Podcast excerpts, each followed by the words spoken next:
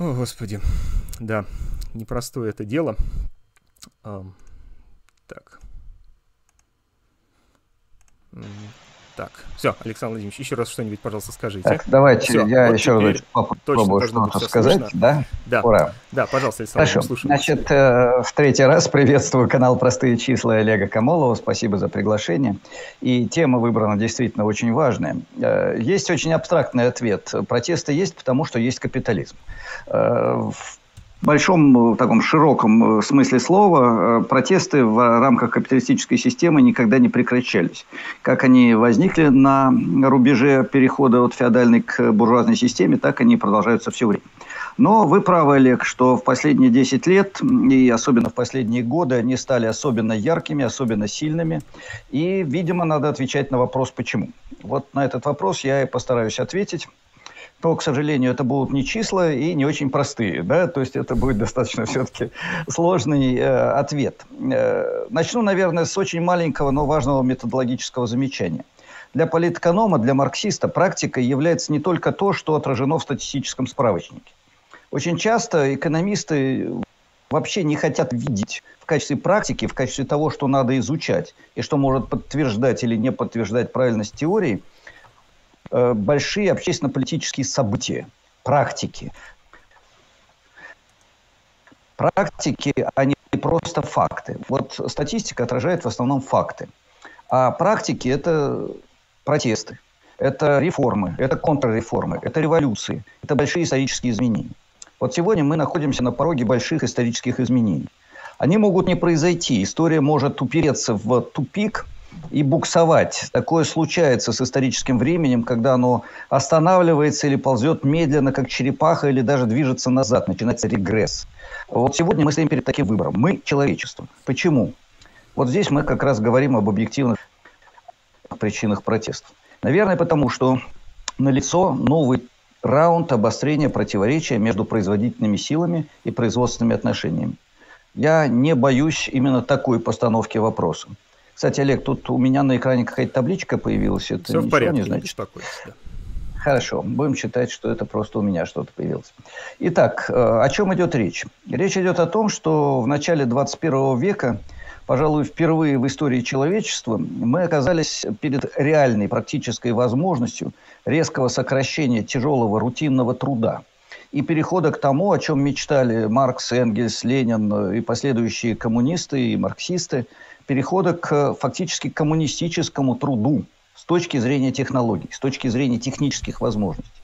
Уже сегодня мы можем работать э, не 20, э, и не, то есть не 40 часов в неделю, а максимум 20, и значительную часть сил тратить на творческую деятельность. Это очень важно, потому что среди протестующих огромное количество людей, которые не голодают, но которые хотят другой жизни. Людей, которые потенциально, нереально, потенциально Э, могут быть э, субъектами творческой деятельности. Э, я чуть-чуть поясню это позже. Вот такие производительные силы уже возникли. Если мы сегодня представим себе фантастическую картину, нет интеллектуальной частной собственности, нет частно-капиталистического присвоения, есть общественная организация производства, и есть достаточно равномерное, но стимулирующее творческих людей распределение богатства, то в этом случае человечество оказалось бы в преддверии даже не социализма, а коммунизма. Довольно быстро. Не со дня на день, но в течение нескольких десятилетий. Это одна сторона медали. Вторая сторона медали – то, что реально технический, технологический прогресс тормозится. То, что могло бы стать реальностью, реальностью не становится. Автоматизированные фабрики, автоматизированные дороги, отсутствие официантов в кафе – это то, что прогнозировали, достаточно серьезно прогнозировали советские фантасты к концу 20-го, начала 21 века. Сегодня это возможно, но этого нет. Почему? Потому что есть система капиталистических производственных отношений. Потому что большая часть усилий наиболее талантливых людей э, человечества, в том числе России, уходит куда? Математики занимаются попыткой обсчитать, как наиболее эффективно вести финансовые спекуляции. Художники создают рекламные кунштюки, которые рекламируют бренды, тренды и прочую белиберду в большинстве случаев. Общественные деятели занимаются созданием искусственных пропагандистских мифов, манипулированием. Э, им помогают э, отряды э, различного рода интеллектуалов из сферы политологии, философии, экономической теории. Экономисты обсчитывают, как лучше продать очередной симулятор. Люди столкнулись с вот этим противоречием. И э, по разным причинам на митинги, на протест выходят те, кто по-разному чувствует это противоречие. Добавим еще к этому противоречию то, что огромное социальное неравенство сопровождает, вообще говоря, выросший, сильно выросший потенциал человеческого сообщества. Люди могли бы сегодня не, не сталкиваться вообще с проблемами голода, отсутствия качественных медикаментов, отсутствия нормального жилья, я уже чистой воды. Это тоже дефицит и проблема для сотен миллионов людей на планете Земля, да и для части граждан Российской Федерации вот всего этого могло бы не быть, но это есть. Есть концентрация богатства в руках э, даже не одного процента, а одной э, сотой процента, огромная концентрация богатства в руках нескольких десятков крупнейших семей на одном полюсе, по-прежнему продолжающаяся нищета на другом. И даже Россия, страна относительно богатая, это полупериферия, наша с вами родина, не нищина, не что-то отставшее на века. Но даже в нашей стране э, не только 20 миллионов живут на доходы меньше 12 тысяч рублей в месяц, официальный прожиточный минимум, но есть еще и 5%, которые живут на доходы меньше 5 тысяч рублей в месяц. Как на эти деньги можно жить? Представьте себе сами. Э, хотя большинство, наверное, из тех, кто сейчас с нами в эфире, представить себе это не может. Я, к сожалению, сталкивался с такими людьми во многих регионах нашей страны. Говорил с ними, это адская жизнь, буквально не фигурально. И это все в условиях социального неравенства. Вот эта ситуация выводит на протест людей, я завершаю парой фраз, Олег. Э, выводит на, на протест очень разных людей. Творческих людей, которые загнаны в ловушку бессмысленной деятельности с одной стороны – и тех, кто не может получить нормальную еду, нормальную одежду, нормальное жилище, хорошую медицину, особенно в условиях пандемии. Ну, пожалуй, хватит да, монолога. Ну, тут э, нужно некоторое уточнение. Все-таки все то, что вы описали, в той или иной степени было свойственно капитализму на протяжении всей его новейшей истории, особенно эпохи неолиберализма, начиная с 70-х, 70-х годов прошлого века. Но ведь по законам диалектики количественные изменения в конечном счете преобразуются в качественные, э, в качественные изменения. Так все же, что же такого произошло в этом году, в прошлом году, в последние годы э, существования капиталистической экономики, что в ней э, возникают такие явления, которых, ну, мне представляется, по крайней мере, в 2000-е годы не наблюдалось. Я, конечно, не так пристально там, в школьные годы, в ранние институтские годы следил за политической обстановкой в России и э, за рубежом, но мне представляется, что сегодня в мире происходит что-то особенное. Э, очаги протеста вспыхивали то там, то тут, но сегодня возникает, мне представляется, какое-то стихийное, глобальное протестное явление, если так можно выразиться. И мне представляется, здесь существуют какие-то факторы, которые включили в свое действие Особенные, недавно. Да, Что я же с вами согласен. сегодня происходит? Олег, вы очень хорошо поймали логику моего длинного профессорского вступления. Наверное, надо было сделать покороче первую преамбулу. Но мне хотелось э, показать, почему очень разные люди выходят на протест. Причем это касается не только России, это касается и э, стран периферии, и Соединенных Штатов, и Европы, Западной Европы. Что случилось? Случилось исчерпание неолиберального периода капитализма, потенциала неолиберальной экономической системы. Э, пожалуй, похожая волна была на рубеже 80-х, 90-х годов. Э, и затем была похожая волна, когда начались всемирные социальные форумы в нулевые годы. Но тогда еще потенциал неолиберальной модели, развитие за счет э, эксплуатации периферии, развитие за счет финансовых спекуляций, они не были исчерпаны. Первый удар нанес кризис 7-9 годов, ну, 8-10 годов, если чуть-чуть с опозданием, как в России. Этот кризис впервые показал неолиберальная система в тупике. А вот чем дальше, тем хуже. Чем дальше, тем больше оказались люди отчуждены от э, всего от возможности улучшить свою жизнь. Социальные лифты все хуже и хуже работают. Ну, маленький конкретный пример. Безумная задолженность по образовательным кредитам в Соединенных Штатах. Это просто маленький такой сигнал. Да? На самом деле люди отчуждены от возможности вырасти, э, что обещал неолиберализм и что оказалось тупиком. Это раз. Исчерпала себя э, возможность э, решать проблемы социальной сферы за счет частного капитала и развития рынка. Она с самого начала была обречена на провал, но некоторое время иллюзии неолиберальной модели сохранялись. Чем дальше, тем больше стало понятно, что ни Э, платная медицина, ни платное образование, ни неравенство, что особенно важно доступ, в доступе к этим ресурсам, не работает.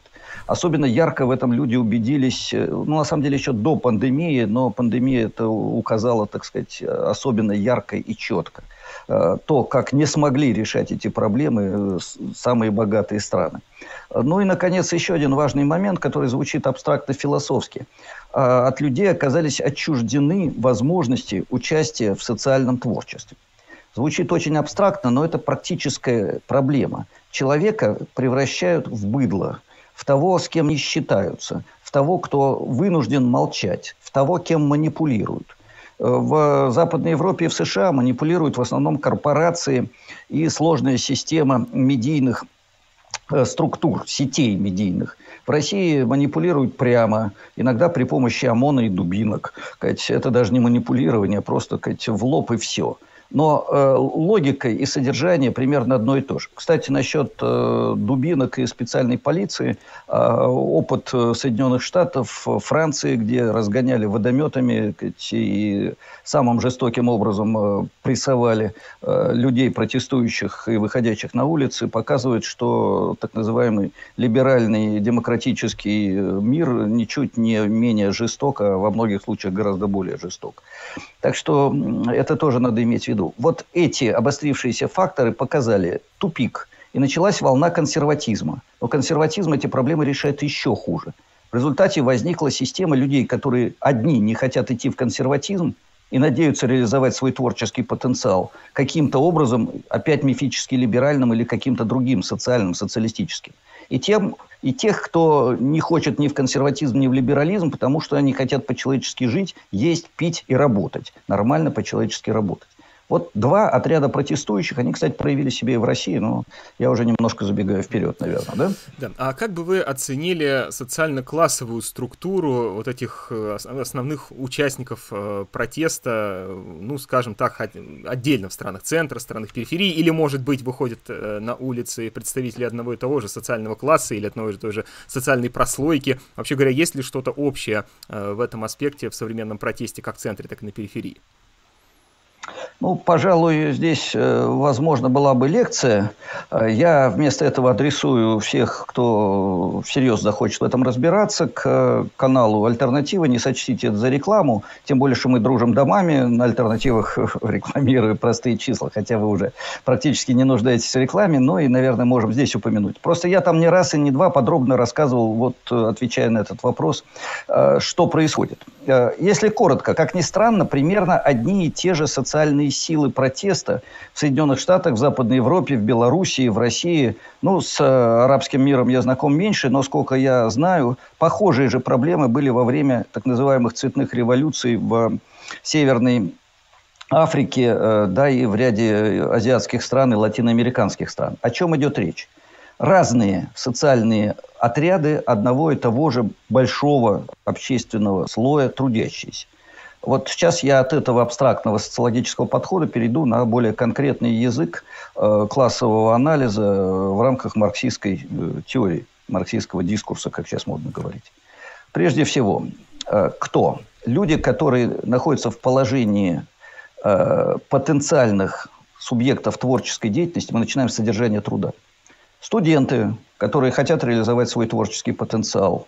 Э, фрилансеры, которые считают себя очень талантливыми, в ряде случаев не без оснований. Представители каких-то свободных профессий, которые работают наемниками, но подчинены капиталу, а считают себя творчески способными. Вот эта часть, она относительно небольшая, но очень активная. Она задает очень часто лозунги и лицо протеста. Вот эта небольшая часть Э, людей, которые иллюзорно, мифически считают, дайте нам абстрактные буржуазные свободы, дайте нам либеральную модель, и у нас все будет прекрасно, у нас будет совершенно замечательная жизнь, и мы преуспеем и превратимся в миллионеров, будем участвовать в политической жизни, и в идеологических дебатах и проявим себя как великих индивидуалистов, индивиду, индивидуальности, индивидуалисты, эгоисты, но одновременно и те, кто творит мир. Вот это одна часть. Вторая часть совершенно другая. Но, тем не менее, связанная с э, общей э, э, логикой конвой протеста. Это обычные люди, наемные рабочие, я не боюсь так сказать, наемные работники, ну, прежде всего, наемные рабочие, работающие где угодно, в торговле, в транспорте. Кстати, сейчас самые массовые профессии в России. Продавец, водитель, ну, еще охранник, да это работающие на предприятиях промышленности, сельского хозяйства, люди, которые устали выживать, люди, которые говорят, все плохо. В Москве таких было мало, но на периферии выходили во многом именно они.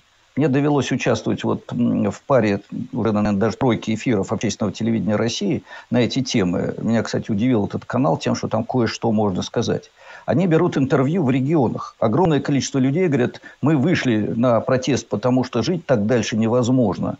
Нас загнали в тупик. А кто-то говорит, я не вышел, но вообще говоря, я понимаю, почему люди вышли на протест, потому что так жить невозможно. Вот э, в Москве таких было меньшинство.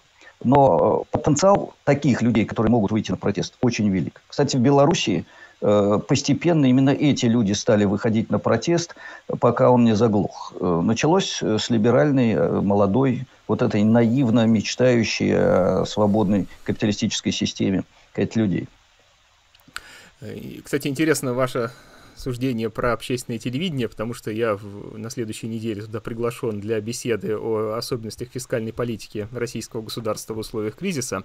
Э, я приму к сведению ваше э, замечание о том, что там говорить можно о многом, и, наверное, несколько радикализирую свою позицию, хотя я не планировал этого делать. Там. Да, ну я вас потом предупрежу, о чем там говорить нельзя, чтобы не подвести тех, кто вас приглашает. Пока, мне кажется, правила там игры эфир, не да. очень сложные. Есть одна фамилия, которую нельзя произносить, хотя, наверное, теперь уже две фамилии, которые нельзя вот, да произносить, а все остальное пока можно. Да, совершенно верно. А, вот а, все-таки переходя к конкретике, а, все-таки самый частый вопрос, который мне приходится слышать от э, моей аудитории, э, а что же все-таки делать в этих условиях? Какая политическая программа была бы прогрессивной в нынешних социально-экономических условиях? И на самом деле отдельные политики и социальные движения предлагают такую альтернативу. Ну, в частности, Берни Сандерс в Соединенных Штатах, ну, не сказать, что вот на волне последних протрамповских протестов, а вообще вот в категориях посткризисного развития американской экономики все время продвигает идею э, списания студенческого долга, как одну из мер, позволяющих преодолеть проблему социальной сегрегации. И, в общем, заслуженно Берни Сандерс стал одним из кумиров американской молодежи. У нас по этой теме, кстати, отдельный ролик выходил на простых числах. В России все чаще звучит идея списать э, потребительские кредиты или ипотечные кредиты. Э, как вы полагаете, насколько эта мера вообще адекватна состоянию российской экономики современной, и может ли она стать э, таким э, символом, объединяющим разные лево ориентированные протестные группы в России? Э, Олег, вот э, списание долгов – это тема э, на грани популизма и реальных очень важных преобразований в экономике и общественной жизни. Почему на грани популизма? Э, потому что списание долгов может произойти так, что взявший кредит на покупку 20-комнатного э, пентхауза за несколько миллиардов, подчеркиваю, не миллионов, миллиардов рублей, э, получит возможность избавиться от кредита. Понимаете, вот такой подарок, я думаю, никому не нужен. Поэтому речь должна идти не об огульном списании долгов и не о так называемой вертолетной раздаче денег, что предлагали либералы, это будет популизм, причем опасный популизм. А речь идет о другом, о адресной э, системе, которая создаст условия для достойного труда и жизни, и учебы э, всем на равных основаниях. Равные стартовые возможности. Кстати, равные стартовые возможности – это чуть ли не главная идеологема либерализма, только они этого не делают – я на секунду только отвлекусь. Есть знаменитая поговорка. Э, социалисты хотят раздать рыбу, а либералы собираются раздавать удочки, чтобы люди э, ловили себе рыбку. Во-первых, никто удочки не раздает, а говорят, «Э, возьми кредит, чтобы купить удочку. Да? Вы уже, по-моему, как-то рассказывали об этом в своих программах. Во-вторых, еще получи местечко у реки, ну и научись рыбку ловить за деньги.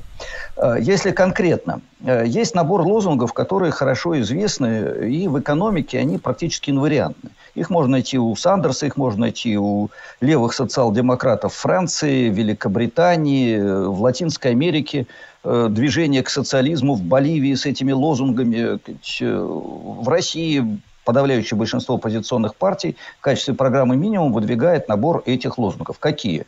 общедоступное бесплатное качественное здравоохранение, общедоступное бесплатное качественное образование, жилье общедоступное качественное, а не просто списание долгов по ипотеке – Э, потому что кому-то спишут, а потом следующие снова будут влезать в долговую кабалу, да. Э, для этого есть деньги. На эту тему, я думаю, вы говорили, и я много раз выступал и на своем канале, и где только не было об этом написано. Да, почитайте любую программу, об этом написано, где взять деньги. Э, вот это базовые предпосылки, чтобы начать людям работать. Второе – нужна хотя бы частичная планомерная организация производства. Мы, кстати, отмечаем скоро столетие Госплана. Э, вот был бы очень рад как-то пообщаться со всеми, кто захочет на эту тему. Э, хотя бы частично, хотя бы в некоторых подпространствах, как это делал Рузвельт США в условиях выхода из Великой депрессии. Создание качественных рабочих мест э, в общественном секторе интересная работа, достойная работа с достойной оплатой. Еще одна базовая предпосылка. После этого можно начинать более справедливо распределять полученный доход, ну, в том числе тот же прогрессивный подоходный налог. Я не знаю, по-моему, мы тоже с вами как-то говорили на эту тему. Мне до сих пор никто не верит, что во времена Рузвельта в Америке ввели 90% э, налог на доходы самых богатых категорий населения, и до конца 60-х годов он не спускался ниже 60%. Сегодня ни один коммунист в КПРФ, э, выступающий с большой трибуны, не поднимается выше 40. Да, так сказать. Ну, если я не ошибаюсь, вот, Аланд во Франции ввел подобные меры в условиях кризиса. Там тоже был налог на роскошь э, в да, 90%, был... что сделал некоторыми, некоторых французов большими патриотами России сразу. Да, была такая шутка, только он тут же исчез, когда должен из России. Ну, как отменили? Ладно. Ну, вот этот набор мер, он очень хорошо известен, на самом деле, понимаете? Э, и более того, подавляющее большинство людей за них голосует.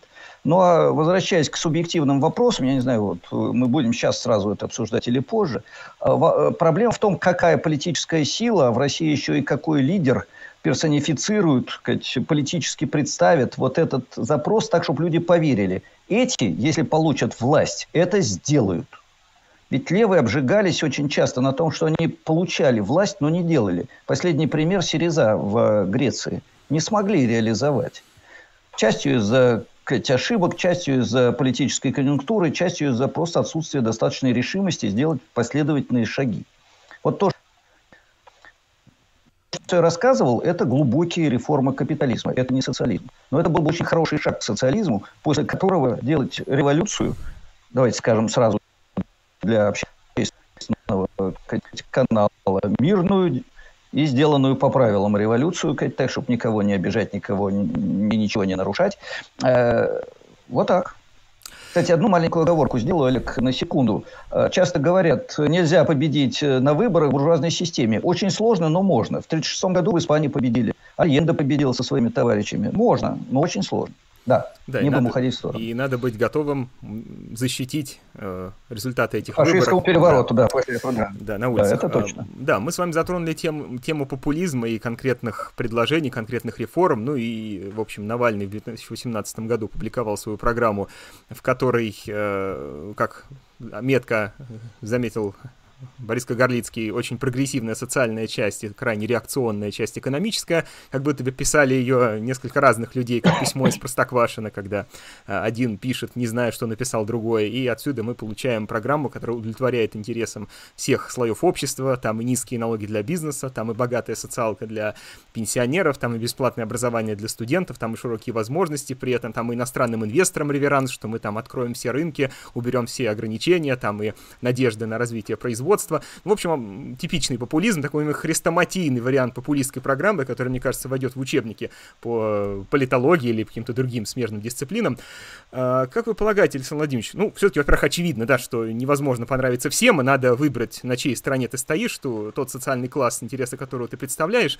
Ну, а все-таки касаемо э, интересов того социального класса, э, про который мы с вами постоянно говорим, интересы которого пытаемся представлять в общественном пространстве, я имею в виду класс наемных работников, и если мы дальше будем сужать, то можем выделить здесь какие-то э, подпространства в этом множестве. А все-таки кто же мог бы сегодня выступить автором или хотя бы двигателем основных идей, которые составили бы вот эту самую социальную программу, выраженную в конкретной политической программе. То есть если сегодня та политическая сила, на ваш взгляд, которая могла бы на левом фланге выступить э, местом концентрации этих прогрессивных идей, или же пока мы находимся в э, стадии э, размежевания и до объединения нам далеко? Так, ну мы из пространства политической экономии переходим в пространство конкретной сегодняшней политики, да? Я правильно понимаю Почему ваш вопрос, нет, Олег? Да.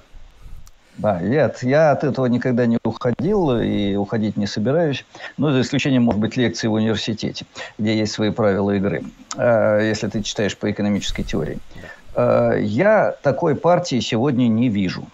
Э, сразу хочу сказать, э, программы даже «Справедливой России», программы КПРФ, программы большинства э, других коммунистических партий, Объединенная коммунистическая партия, э, РКРП, э, какие-то другие группы, они вот в этой программе минимум, о которой я только что говорил, о которой вы говорили, сходятся. Да? Здесь больших разногласий нет. Почему не получается объединение, почему не получается формирование единой силы? Э, переходим в пространство уже субъективных аспектов, да, хотя есть объективные предпосылки. Объективная предпосылка – это пассивность и конформизм большинства населения России. Она сформирована, опять-таки, не случайно. Она сформирована застойными годами Советского Союза, когда на место энтузиазма пришла конформистская пассивная сказать, э, логика погони за дефицитом она сформирована поражением перестройки, когда ростки социального творчества, ведь не только кооперативы и не только, так сказать, борьба с пьянством э, и гласность э, без берегов и границ. Были очень интересные инициативы по развитию реального участия в управлении и на предприятиях, и на местах, и по месту жительства, и социальных движений и так далее.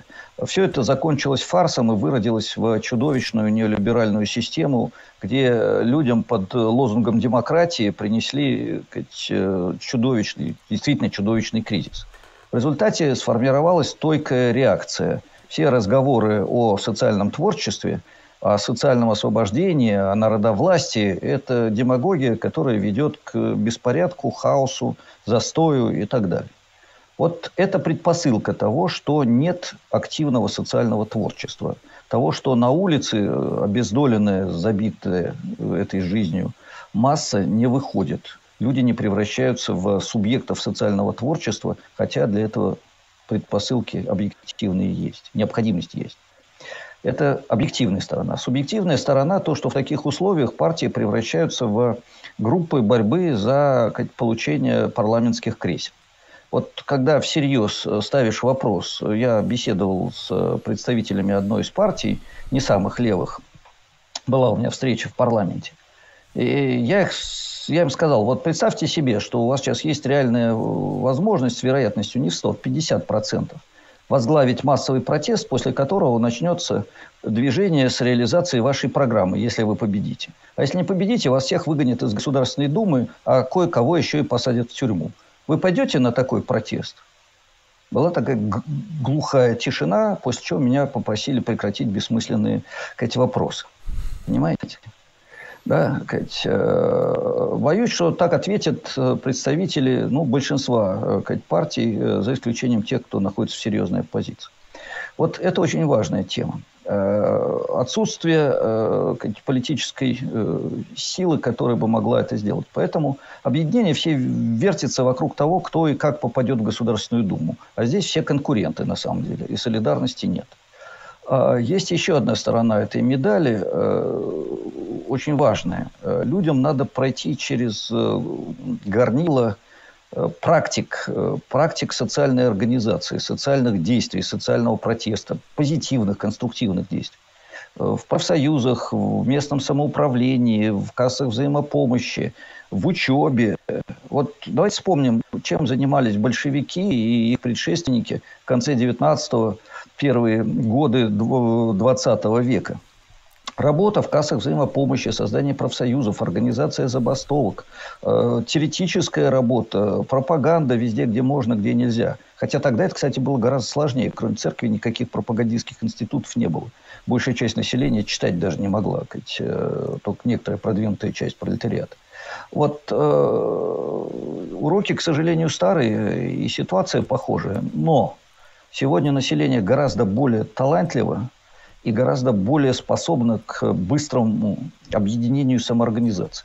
А если мы посмотрим не на население, а на классы, вот, то окажется, что есть такой потенциал и у индустриальных рабочих, и у того, кто принадлежит к новому социальному слою, служащих в общественном секторе, но занятых нужной общественной работой. Образование, здравоохранение, искусство – десятки миллионов людей, которые э, тоже самый потенциальный отряд э, борьбы за новое общество.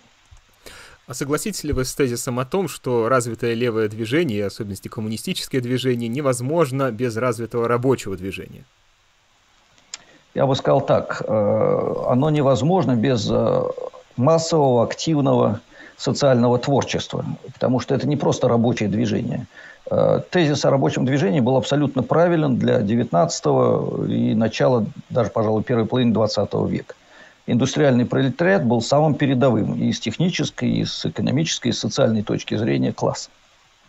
Сегодня ситуация меняется. Сегодня э, будущее принадлежит людям, которые заняты творческой деятельностью. Э, индустриальный пролетариат может включаться в эту же деятельность и может играть очень большую роль я подчеркиваю, может. Но у тех, кто занят творческой деятельностью, я подчеркиваю, это не пиарщик, это не э, маркетолог и не финансовый спекулянт. Это учитель, врач, библиотекарь, вот даже не просто врач, медицинский работник в целом. Вот эти люди, они обладают, с одной стороны, э, действительным потенциалом э, социального творчества, но с другой стороны, они индивидуалисты. Творческий человек, в отличие от индустриального рабочего, практикой, работой, производством не организован в коллектив. Ну или плохо организован, не всегда организован.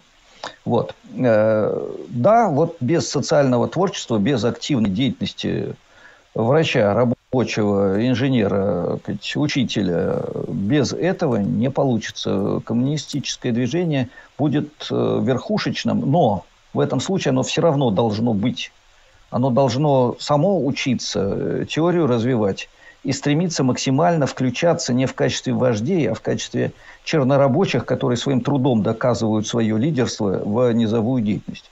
Вот приходишь в профсоюз, лучше других работаешь, как профсоюзный вождь, лидер.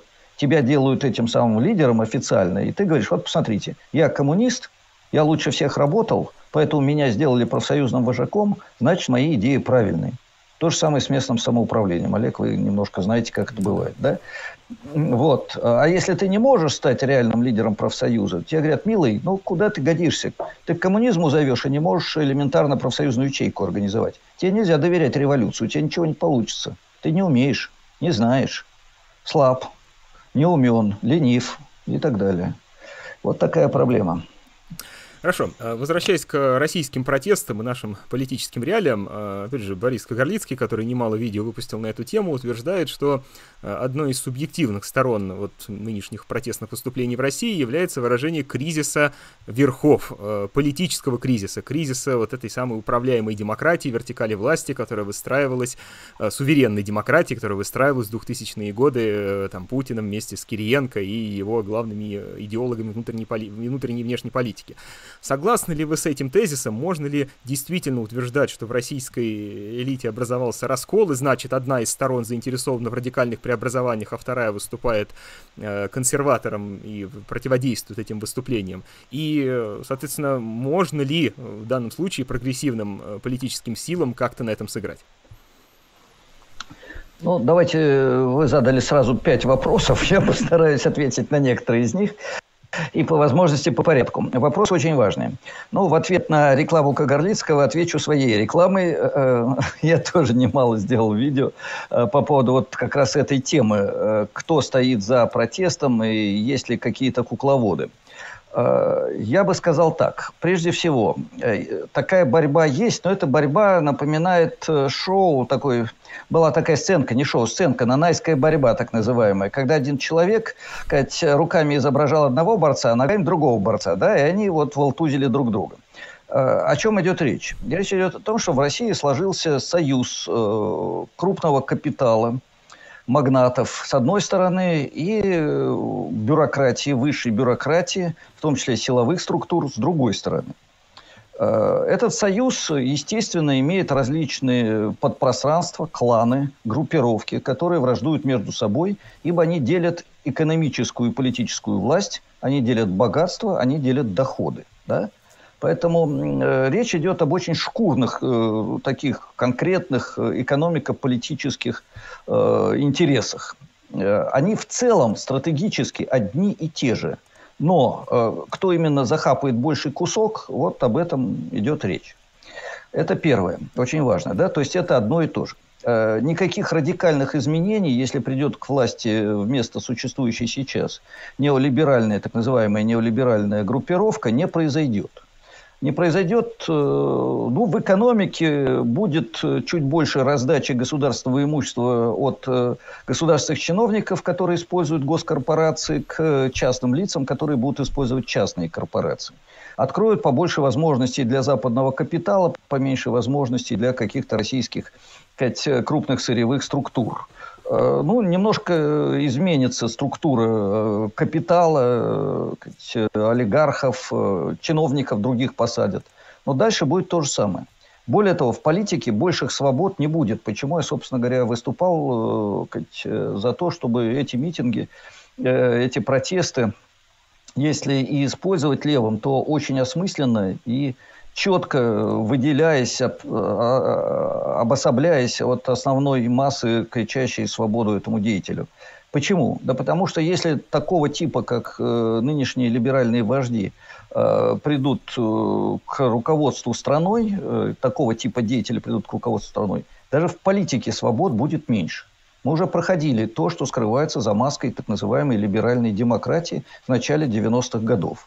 Мои друзья и я сказать, участвовали в протестах, когда мы пытались деблокировать парламент. Это вообще, вдумайтесь, осень 93 -го года.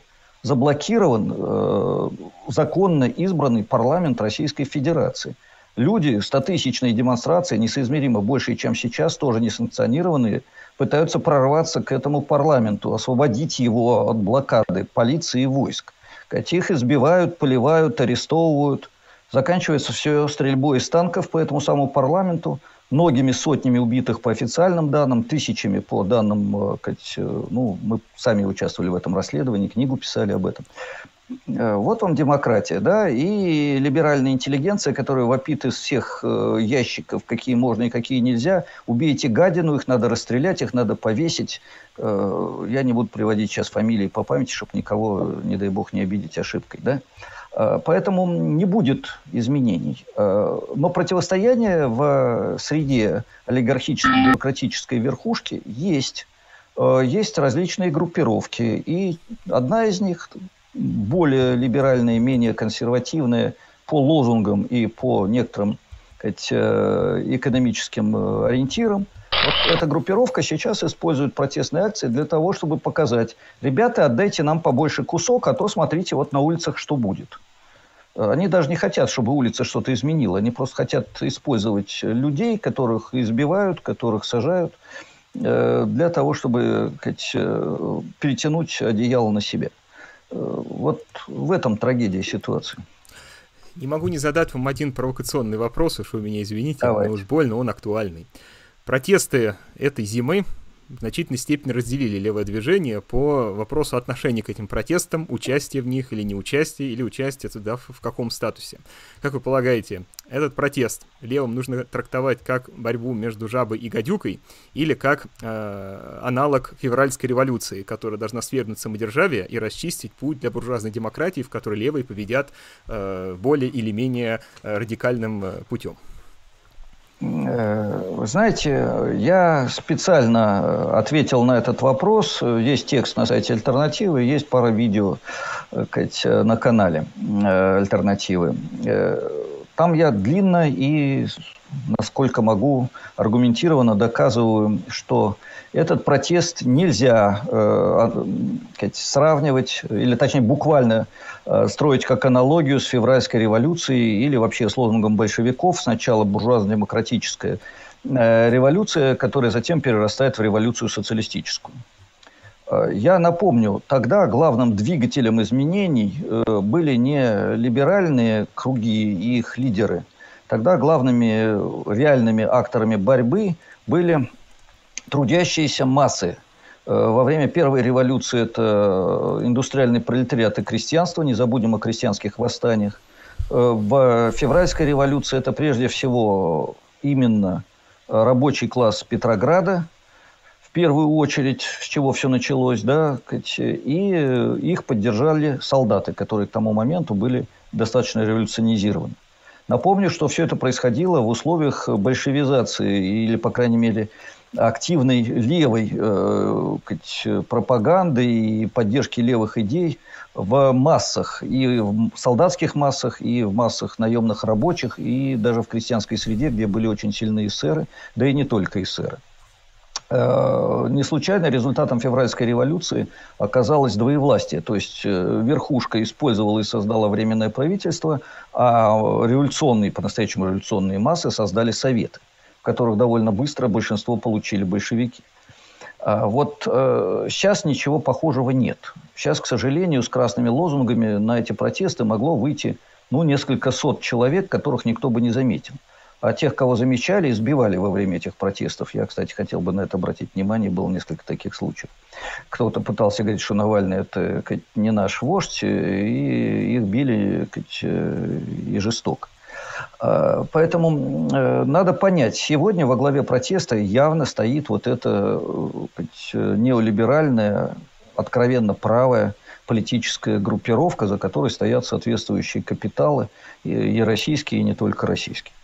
Поэтому это не наш протест. Э, заканчивая совершенно точно. Можно и должно выходить на такие акции, когда у нас есть какие-то силы, и с которыми мы можем э, заявить свою позицию. А еще лучше выходить на аналогичные протесты, но другие. В другом месте, по-другому организованные, с другими флагами. Если мы этого не можем, то попытка переагитировать во время этой катавасии совершенно бессмысленна. Да, Александр Ильич, несколько раз сегодня в своих... Вот такая позиция, да. Да, в своих выступлениях вы э, подчеркнули, что нынешний характер российской оппозиции э, имеет такой яркий, яркий неолиберальный окрас, э, могло сложиться впечатление, будто вы э, отделяете нынешнюю российскую власть от политики неолиберализма, хотя мне представляется, что она также весьма последовательно идет по этому пути, воплощая все принципы Вашингтонского консенсуса с поправкой на некоторые особенности мировой политики последнего времени, там тенденции деглобализации, протекционизма и прочего, однако и приватизация, э, ограничение социальной политики, и э, реализация принципов э, рыночных отношений в социальной сфере нашим государством проводится с э, весьма высоким энтузиазмом. Возможно, движение по этому пути ускорится, но я думаю, что все-таки нынешнюю власть нельзя от неолиберализма отделять. Она плоть от плоти тот же самый неолиберализм, тот же самый ельцинский либерализм, просто э, несколько видоизмененный под воздействием определенных объективных внешних условий. Э, я хочу напомнить... Э, нашим... Олег, одну секунду, да. я просто э, два слова прокомментирую. Вы абсолютно правы. Я не раз сказал, что это нанайская борьба. Понимаете, это одно и то же, так сказать. И в экономике существующая, экономич... существующая политическая власть проводит то же самое, что будет приводить, проводить, э, если придет к власти вот эта так называемая оппозиция. Так что и в социальной сфере то же самое. Не будет никаких бесплатных высшего образования, не будет никакого повышения пенсий, о чем кричит э, наш так называемый оппозиционер. Э, да, я с вами совершенно согласен, что возникает некоторое чувство дежавю, когда мы видим борьбу нынешней либеральной оппозиции с э, правящим классом нашим господствующим в России, что-то похожее на противостояние Ельцина и Горбачева, и чью позицию надо было бы занимать тогда, 30 лет назад, но вопрос, по-моему, до сих пор открытый, ни одна из сторон э, большой симпатии не заставляет себе испытывать. Я хочу сейчас зрителям прислать полезную ссылку в в чат сегодняшней трансляции. Это ссылка на сайт, который мы с товарищами по партии Ротфронт подготовили к 20-летию событий 1993 года, когда Ельцин, шедший э, к власти под либеральными лозунгами свободы, демократии и всеобщего благоденствия, расстрелял из танков парламент. Там на этом сайте опубликовано интересное интервью с непосредственными участниками этих событий. В основном это и члены партии РКРП, и другие политические активисты, которые в этом участвовали. Вот, к сожалению, Александр Владимирович, тогда мы с вами не имели каких-то общих проектов, иначе бы э, ваши воспоминания, ваши сюжеты также бы на этом сайте появились. Сайт, э, озвучу, имеет адрес 1993 2013.ru.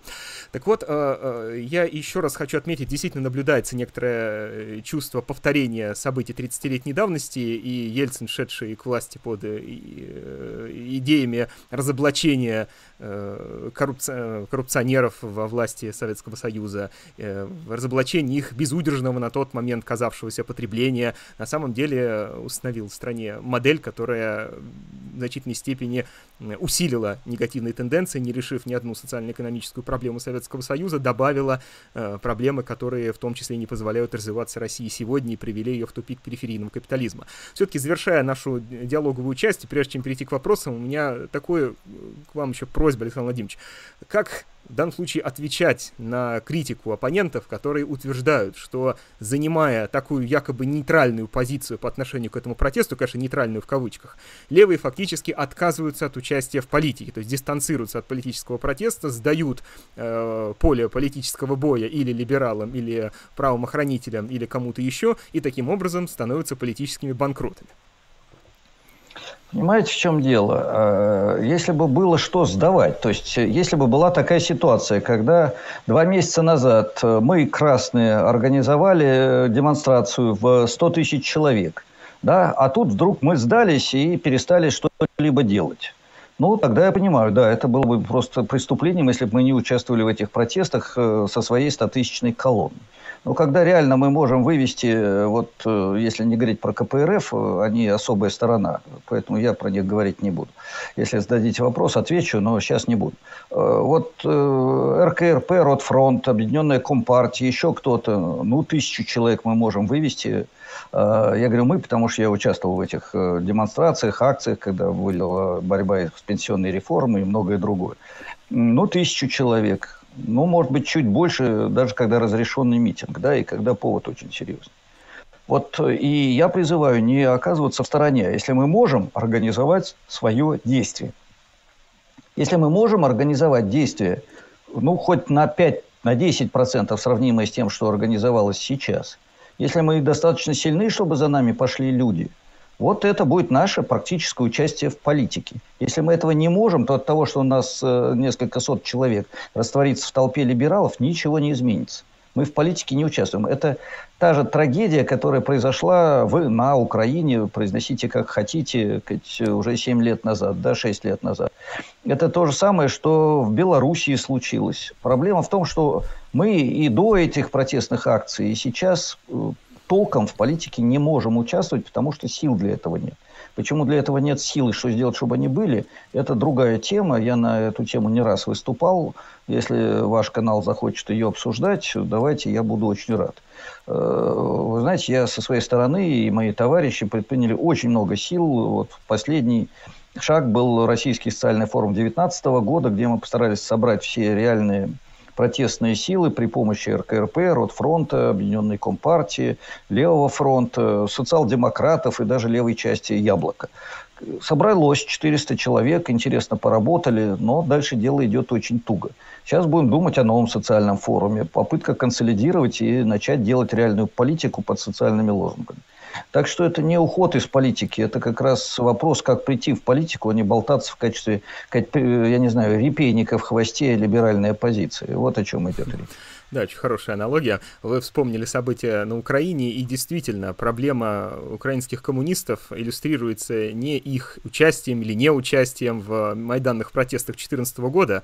Они уже проиграли к тому времени поскольку все, все предыдущие годы коммунист... официальная коммунистическая партия Украины или какие-то непарламентские коммунистические силы этой страны не вели никакой работы по организации рабочих, э, по организации трудящихся в профсоюзы, в какие-то коллективы, способные совместно решать э, острые социально-экономические проблемы. И когда гром грянул, они оказались совершенно безоружны и э, выступили э, простыми наблюдателями происходящих политических событий, ну а затем и жертвами тех преобразований, которые начались после этого.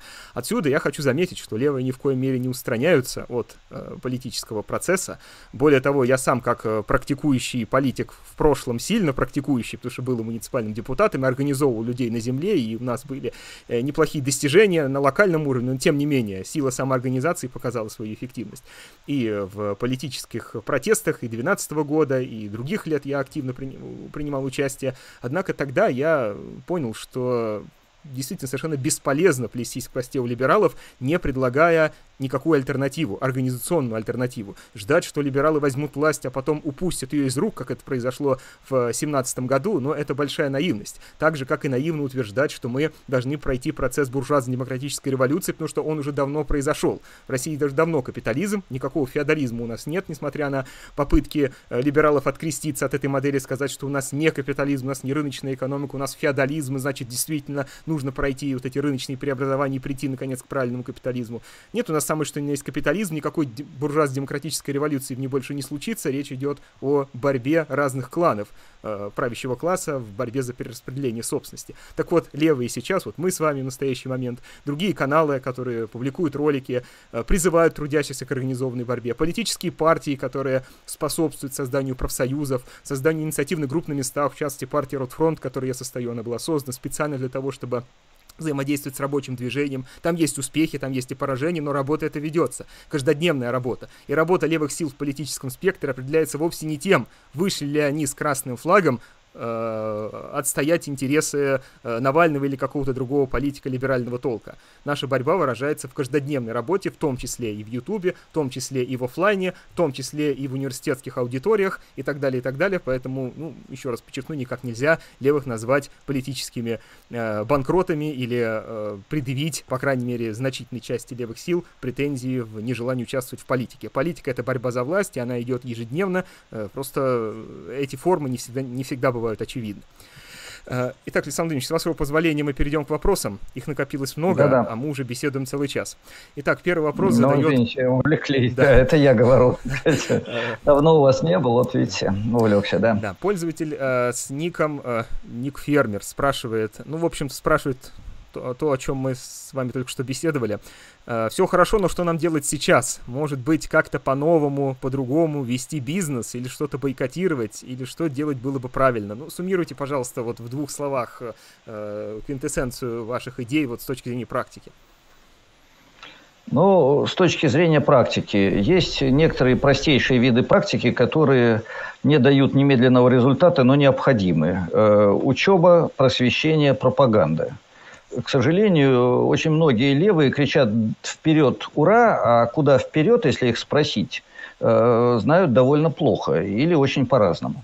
Это первое. То есть, э, вот то, чем занимаются разные каналы, э, кружки и так далее, это минимум, но без этого минимума дальше идти очень плохо. Можно, но плохо. Второе то, о чем мы говорили. Работа в профсоюзных местном самоуправлении, женских, экологических, молодежных, образовательных организациях. То, чем занимаются в том числе участники вот сегодняшнего диалога, Камолов, Бузгалин и все мои товарищи. Очередной конгресс работников образования, науки и так далее будет через пару месяцев, а может быть сразу включимся в э, социальный форум ну и так далее. Вот это та работа. Кстати, можно попробовать, если вот накануне выборов будет что-то намечаться, использовать мощь всех YouTube-каналов, которые в общей сложности смотрят до полутора-двух миллионов человек. Мы проводили совещание, кстати, убедились в этом. Попробовать э, использовать, э, насколько наши слушатели просто болтуны, которым нравится под ником что-то сказать, бля-бля-бля, кого-то поругать и пособачиться, насколько это реально серьезные люди, и попробовать выйти на митинг э, с красными лозунгами, красными красными знаменами. Вот посмотрим, сколько соберется из двух миллионов э, зрителей и слушателей YouTube-каналов э, левого спектра. Это, кстати, вот интересный был бы замер. Да. Ну так, фантастика пока, да? Следующий вопрос задает пользователь с ником Ratus Intellectus. А насколько велик спад в экономике Китая? Как он повлияет на экономику России? Возможно ли усиление протестов? Ну, начну с э, цифр. Э, по официальным данным, других у меня нет. В экономике Китая в условиях пандемии сохранился экономический рост, но он сократился с 6,5% до примерно 1%. Но данные за 2020 год пока итоговые не опубликованы, оценка порядка 1% плюс 1%. В России официально спад минус 3 с большим хвостом, реально, я думаю, гораздо больше – Э, на протест повлияло не столько спад в 3% или там даже в 5%, сколько реальный рост неравенства. Я напомню, за этот год российские долларовые миллиардеры прибавили 1,37 миллиарда долларов. Да, это порядка 100 миллиардов рублей, так чтобы себе представлять. Э, это их рост. А население потеряло в доходах, э, я думаю, гораздо больше, чем эта сумма даже. Вот э, это неравенство, то, что люди оказались брошены, то, что э, пакет лекарств от коронавируса на одного человека стоит 20 тысяч рублей. Если болеет вся семья, то это уже 70-80 тысяч э, рублей, а зарплата 12 тысяч рублей. Вот попробуй вылечить в этих условиях. Да? Вот понимание вот этой несправедливости, того, что тебя держат за извините, тупое, бессловесное животное, которое ни на что не способно, вот это действительно создает предпосылки для протеста. Но если не будет серьезных политических сил, серьезной пропаганды, то протест окажется бунтом, а он, как правило, ведет в консервативную, а не в прогрессивную сторону. Да, ну там в основе вопроса лежал э, тезис о Китае. Насколько экономические связи России и Китая вообще влияют на состояние российской экономики и политики? И просто часто утверждение можно слышать, что Россия идет по китайскому пути с точки зрения государственной экономической политики, с точки зрения какой-то социальной структуры, то есть мы движемся на восток, а не на запад, и вот наше будущее — это великий китайский фаербол. Согласны ли вы с этим? Нет. Э, ну, российская социально-экономическая и политическая система очень серьезно отличается от китайской. Э, и, кстати, э, настроения людей другие. Я много раз бывал в Китае, не могу сказать, что я профессионал в этом вопросе, но Россия по-другому развивается. У нас нет, с одной стороны, стратегических планов, нет сильной промышленной политики, нет последовательной реализации общенациональных задач государственными корпорациями и так далее. С другой стороны, у нас все-таки больше предпосылки в области культуры, э, политической э, свободы не в том смысле, что она есть, а в том смысле, что мы ее больше хотим. Да? И свобода не формальной, а реальной, свободы делать, а не просто кричать лозунги э, и формально кого-то избирать. И традиции исторические другие, уровень культуры несоизмеримо выше. Понимаете, в Китае нормально, когда в городе в 15 миллионов человек есть два музея. Все. Да, Э, и самое большое счастье людей – это рынок, рынок и еще раз рынок. Ну, все равно, супермаркет или там какой-то другой рынок. В России это одичание, тупение потребительское происходит, но, мне кажется, все-таки оно не до такой степени, не стопроцентно подчинило себе людей. Да, хочу отметить, что о проблемах и противоречиях китайской экономики э, наш коллектив, созданный на базе простых чисел научного проекта, который был поддержан нашими уважаемыми зрителями, в общем, этой проблеме там посвящен целый параграф, э, там два печатных листа. Мы э, оцениваем перспективы Китая с точки зрения его э, доминирования в мире или отсутствия возможности а, обрести это доминирование. Рассматриваем это в контексте этой глобализации и войны э, тарифной с Соединенными Штатами. И, кстати, Александр Владимирович выступает выступает одним из рецензентов нашей работы, за что мы ему безмерно благодарны. А, Нет, ну, прежде всего, хорошо, что вы сделали такую большую работу, где параграф в 40 страниц. Нет, дело не в количестве страниц, а в интересной теме, и я надеюсь, будет и результат достойный. Так что, ну, поговорим потом еще об этом, да. А, так, следующий вопрос задает Сергей Никитин. Как вы можете оценить левые движения в мире? Да, и ответьте, пожалуйста, за две минуты, добавляет Олег Камолов. Э, если серьезно, э, левые движения в мире сегодня достаточно сильны. Но это не совсем то, о чем мы привыкли говорить в, нашем, в наших кругах. Ну, скажем, в России, к сожалению, очень мало знают о движении безземельных крестьян Латинской Америки, МСТ. Одна из крупнейших организаций этого пылающего континента, которая э, во многих случаях оказывает решающее влияние на политику. Я не могу сказать, что она может победить правых одна, но без нее левые победить не могут. Э, есть интереснейшие э, организации интеллектуалов, ну, скажем, Free Software Foundation, движение за бесплатное программное обеспечение. Мне, кстати, тут объяснили, что Linux бесплатное программное обеспечение лежит в основе огромного количества наиболее продвинутых современных девайсов. Я в этом мало что понимаю. Э, то есть оно очень разное, это движение. Собственно, коммунистические партии слабы. Э, сталинистские – это в основном старшее поколение, которое приятно проводит время на базе сохранившихся вот прошлого офисов, ресурсов, газет и еще чего-то. Хотя есть исключения, скажем, и во Франции, и в, Италии, и в Испании, и в Португалии есть исключения. В ряде стран Латинской Америки, Азии, э, в Индии есть э, вот то, к чему сейчас относятся с крайним негативным вниманием э, троцкистские организации, но если посмотреть на то, какие коммунисты э, самые активные участники профсоюзных демонстраций, забастовок, э, акций желтых жилетов и так далее, вы найдете там немало представителей именно троцкистского направления. Эти люди работают внизу, в гуще в основном. Хотя между собой до бесконечности спорят о всяких деталях и раскалываются и сливаются до бесконечности, за что их справедливо критикуют критикуют. Э, есть левое крыло социал-демократов. Это в основном говорящая на социалистические темы интеллигенция. Но слова иногда бывают очень э, значимы. Э, иногда в позитивном, иногда в негативном смысле. Извините, вот негативно, негативное влияние критиковавшей все и вся в СССР интеллигенции, стало очень важным, не решающим, но очень важным фактором в кризисе и трагедии э, социалистического государства, нашего с вами социалистического государства. Так что очень разные движения. Ну, на эту тему надо специальную лекцию читать, наверное. Да, Тема кстати... интересная. Нас с Кагарлицким, если собрать, наверное, мы много интересного могли бы рассказать. Да, кстати, интересный вопрос. Можно на эту тему организовать совместный стрим. Э, я думаю, вам действительно было бы о чем здесь э, повествовать, учитывая ваши связи с зарубежными представителями левого и коммунистического движения. По-моему, активнее вас с ними никто не взаимодействует в современной России. Ну, к сожалению, огромному. Кстати, если кто-то хочет повзаимодействовать, все связи открыты. Пожалуйста, пароли, адреса явки тут же всем предоставим. Ну, кто хоть немножко доказал, что он что-то делает, а не просто бля-бля-бля, говорит всякую ерунду, да? Пожалуйста, давайте у нас постоянно идут какие-то мероприятия. Вот только что проходил Всемирный социальный форум.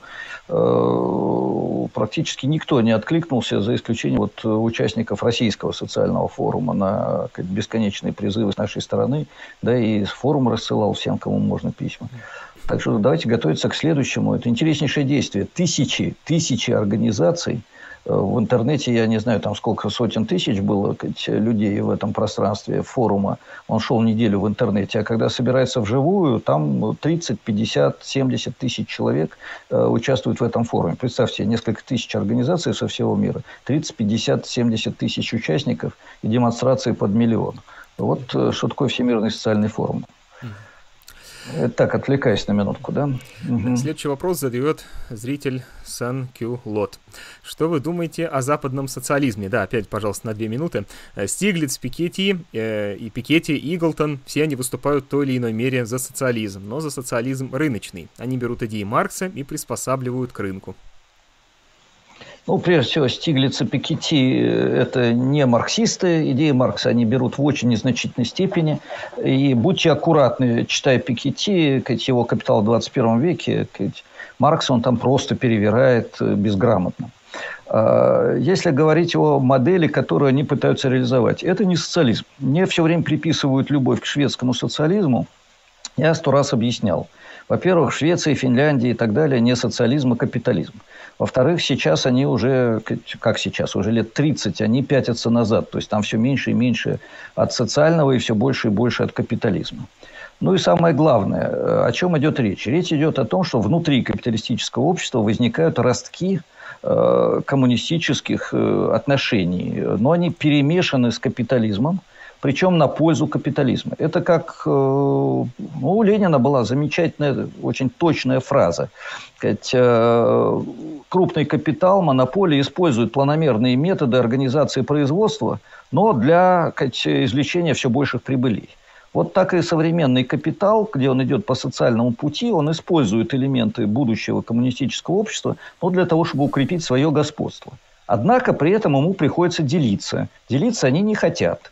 Как только делиться приходится слишком серьезно, они идут назад, начинается неолиберальный реванш. Неолиберальный реванш приводит к кризисам, как вот сейчас уже два финансово-экономических кризиса. Понимают, нет, ребята, не получается без элементов социализма. Давайте немножко начнем социализацию. Начинают социализацию, надо делиться. Не хочется. Опять пошли назад.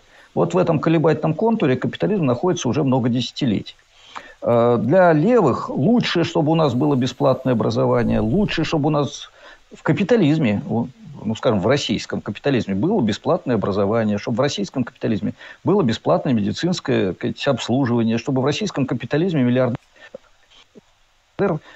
платил 90%, миллионер 80%, а рабочий не платил ничего или максимум 10%, если у него большая зарплата подоходного налога. Так было бы лучше, за это можно и должен бороться. Кстати, у Ленина есть тоже очень важное положение. Он говорит, что мы за реформы.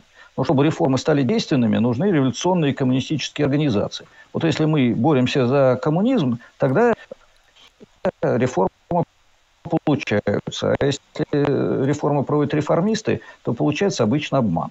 Я в данном случае очень четко и строго стою именно на этой позиции. Да, надо идти к коммунизму, но при этом э, реформы полезны. И поэтому кое-что можно взять из опыта борьбы, кстати, э, в результате которой в той же Германии или Швеции или еще где-то введены элементы социальных э, э, реформы, социальной защиты и поддержки населения.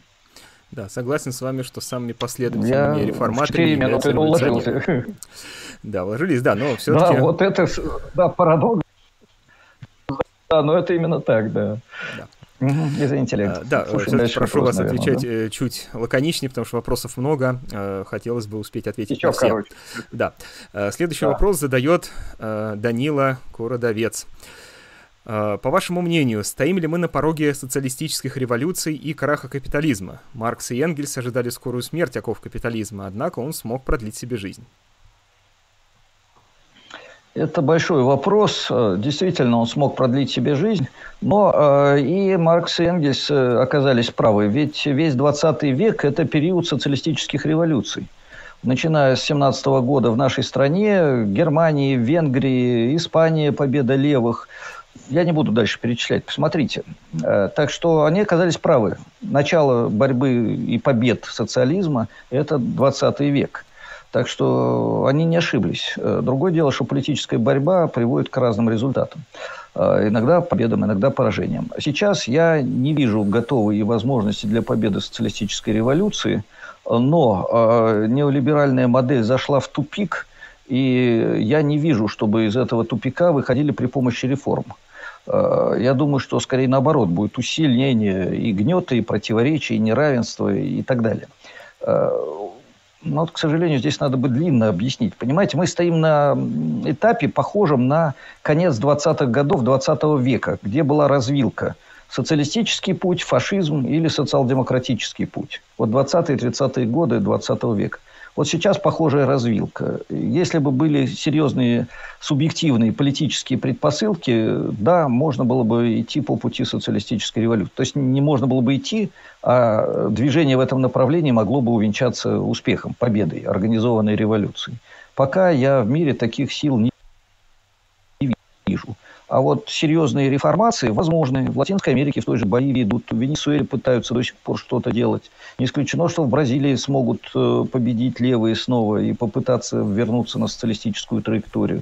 Э, есть э, основания для оптимизма. Да и Россия может вспыхнуть в любой момент. На самом деле подспудно стремление к социалистической системе экономики, политики, человеческой жизни, культуры – есть, и оно становится все более сильным. Да, вы упомянули 20-е и 30-е годы, и это как раз период такого последнего издыхания британского системного цикла накопления капитала, который и характеризовал э, переходный кризисный период, э, связанный с Великой депрессией, после чего э, к власти в миру пришел американский системный цикл накопления, и в соответствии с теорией Джованни Ориги, э, разработанной в его труде «Долгий 20 век», сегодня мы находимся в условиях кризиса американского системного цикла накопления и, возможно, стоим на пороге больших перемен. Это я так немножко анонсирую э, идеи, э, на которые мы опирались в нашем, нашем докладе о деглобализации. Олег, не провоцируйте меня на теоретическую да, дискуссию, хорошо. поскольку все, все, я сейчас предложу другой вариант. Да. Все, молчу, молчу. Объяснение тех же кризисов. Да, да нет, это интересно, и как-нибудь надо устроить такой разговор. Да, слушаю вас. Да, следующий вопрос задает Александр Куличкин. Э, как вы думаете, э, что вы думаете об идее пере... Э, что вы думаете об идее Всемирного экономического форума «Великая перезагрузка капитализма»? Есть ли у нее шансы или это очередная заведомо провальная попытка построить правильный капитализм? Ну, это не попытка, это идеологическое такое выброс идеологический, я бы сказал, для того, чтобы создать иллюзию э, каких-то движений. Знаете, вот э, в армии есть э, такое упражнение «обозначьте выстрел». Ты щелкаешь курком, хотя у тебя ни патронов, ничего нет. Да? Вот они обозначают изменения. Почему они обозначают изменения? Потому что объективная необходимость в изменениях действительно есть. Я свой длинный монолог в начале нашего стрима начал именно с э, изменений в технологиях. Сегодня действительно возникли возможности для, я бы сказал, революционных изменений, качественных изменений социально-экономической системы, вообще всей жизни человечества. Э, умные капиталисты чувствуют, что такие возможности возникли и пытаются что-то изобразить. Но э, сделать они этого не смогут.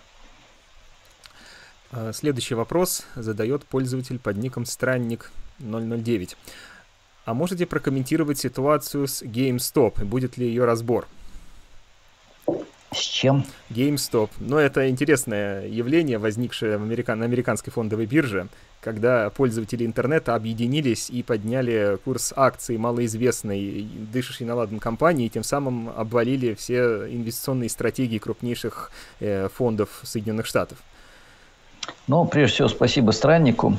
Э, если ваш ник связан с э, тем, что писали Стругацкие, я, правда, не очень понимаю, почему 009, э, но странник там был сказать, представителем коммунистической земли в очень нехорошем мире обитаемого острова. Но если вы из коммунизма, то совсем хорошо. Э, расскажите, как нам идти в этом направлении, давайте активно помогайте. Если серьезно, э, я просто не среагировал, мне показалось не геймстоп, а гейстоп. А, я хотел удивиться, зачем нам это все сейчас. Просто у меня сегодня тяжелый день был, я уже не сработал. На самом деле есть интересная тема, когда определенное количество контролирующих технологий людей, в данном случае интернет-технологий, технологии, э, могут повлиять на деятельность э, на функционирование, извините, не на деятельность, а функционирование капиталистической экономической системы, в частности, на биржу. Вообще, э, интернет и информационные технологии – это лишь часть того, что может сделать креативный человек. Вот если мне Олег сейчас даст три минуты, я скажу пару как, провокационных идей. А если не даст, отложим на потом. Если вы уложитесь в две, будет прекрасно, но три тоже сойдет. Хорошо. Э, коротко, э, творец э, способен создавать общественное богатство, сравнимое с тем, что делает огромное капиталистическое предприятие. Он может создать технологию, он может сломать что-то, он может закинуть спам или, наоборот, избавить от спама. Это касается не только информации, это может касаться чего угодно. Вот если сейчас человек изобретет Э, мощный и дешевый аккумулятор, то нефтяные и газовые корпорации окажутся в тяжелейшем кризисе, понимаете? Сила Творца, которой сегодня много, удивительно велика. И GameStop – это одно из маленьких проявлений того, что могут сделать творческие личности. Но творец в условиях капитализма, он двойственен. Он, с одной стороны, хочет побольше денег и превратиться в настоящего капиталиста. А с другой стороны, он живет в мире коммунизма, в мире сотворчества, свободного диалога и хочет как можно больше, интереснее работать и подарить свои знания человечеству, чтобы получить всеобщее признание. Вот это одно из фундаментальных противоречий позднего капитализма и одна из важнейших предпосылок коммунизма. Но это большая тема. Да. Ну вот как GameStop-то обернулся, да? Да. Так, э, следующий вопрос задает... Э, так, как бы мне прочитать фамилию? Александр...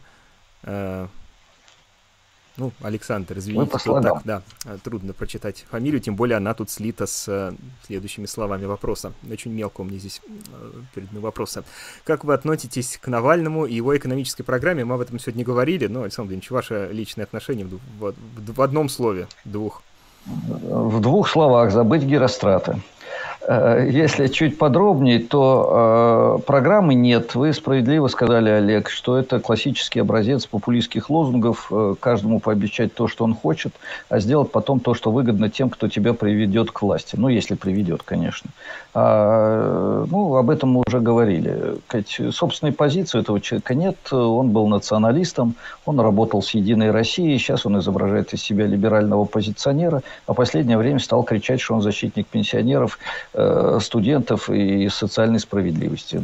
Ну, никакого доверия э, поджигателям храмов. Да, я э, прошу, приношу извинения пользователю, фамилию которого не смог прочитать, Александр Житких, очевидно.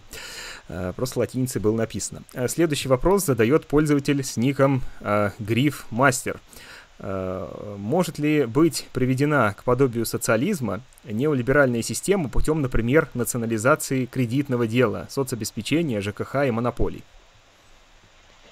Э, нет, э, вообще национализация сама по себе мало что может изменить, как ни странно, потому что государство может работать на интересы совокупного капитала, во-первых, во-вторых, на интересы самого себя как капиталиста, вот государственный аппарат превращается в капиталиста, который гребет под себя лопатой. Посмотрите на то, как живут сегодня государственные корпорации, вы поймете, о чем я говорю. Э, ну и, наконец, в-третьих, национализация может использоваться для того, чтобы дать прибыль частному капиталу. Вот представьте себе, у вас убыточное предприятие, которое э, выкупают по огромной цене, превращая в государственное. Национализация же может быть за денежку, да? Вот подарок частному капиталу. Потом государство это предприятие превращает в эффективное и его приватизирует на раз уже за очень маленькую денежку. Э, э, все на пользу исключительно буржуазии. Нет, национализация сама по себе мало что изменит. Вообще для движения к социализму нужны прежде всего массовые, сильные социальные движения. Ведь э, все социальные реформы в Западной Европе и даже в Соединенных Штатах – они оплачены потом, кровью, огромной работой, солидарностью, тюрьмами, избиениями рабочих, интеллигенции, крестьян этих стран. Это не подарок капитала, это результат 50, 70, 30 лет тяжелейшей борьбы. В Америке, чтобы хоть какие-то были социально минимальные вещи и профсоюзы, лидеры оплачивали кровью и жизнью. Посмотрите однажды в Америке – ванну с керосином и сжигают. Вот что такое профсоюзная борьба. После этого, да, профсоюз, рузвельтовские реформы и многое другое. А без таких героев ни, ничего бы не было. Без Сака Иванцетти бы не было, без тех, кто, кого расстреляли 1 мая 1886 года в Чикаго и так далее. Кровью заплачено за социальные реформы. Следующий так, вопрос... я куда-то ушел в сторону, извините, да. да. Следующий вопрос задает Валентин Хилько. А, что Александр Владимирович думает про современную денежную теорию? Сможет ли она спасти капитализм и заморозить его на... или заморозить его на бесконечное время? Если нет денег, всегда напечатают. Ну, прежде всего, ММТ – это не очень новая теория. Э, теория сама по себе капитализм не спасала. Я напомню, что реформы Рузвельта осуществлялись безотносительно к тому, что написал Кейнс. И Кейнс писал безотносительно к тому, что делал Рузвельт. Они просто совпали в одном направлении. Э, и возникли, так сказать, сформи... были реализованы одновременно и книга, и, и практики. Поэтому я не вижу в ММТ каких-то великих продвижений. Э, если хотите подробнее, э, ну, опять-таки, на канале «Альтернатива» лекция Андрея Ивановича Колганова и пара его статей в вопросах экономики, где-то еще, я не помню. А, в вопросах политэкономии сейчас выходит. Э, так что разбирайтесь, это достаточно серьезная материя. На ходу за две минуты больше я вам ничего не скажу. Да, вопросы экономики. Это, кстати, платный журнал, который купить, кстати, не так-то просто, потому что, по-моему, его редакция застряла где-то в конце 90-х. Ну, если предлагает... нужно, напишите Бузгалин, да, они безумные цены, все плохо. Напишите на почту Бузгалин собака Mail.ru и, может быть, в чате там да. сказать, э, почту оставит Олег.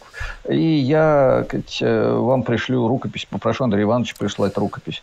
Да, я Кстати, одно только слово в связи с деньгами. Э, у левых патологический интерес у многих к деньгам. Это какой-то результат э, финансиализации. Понимаете, вот homo finansus возник, и мы плетемся. Ощущение, что создаем, создадим хорошие деньги, и все проблемы решим. Создателей хороших денег безумное количество. Я Кать, в месяц получаю 3-4 теории хороших денег, которые спасут мир и построят коммунизм. Я не знаю, Олег, вам уже шлют или еще нет? Э, бывало.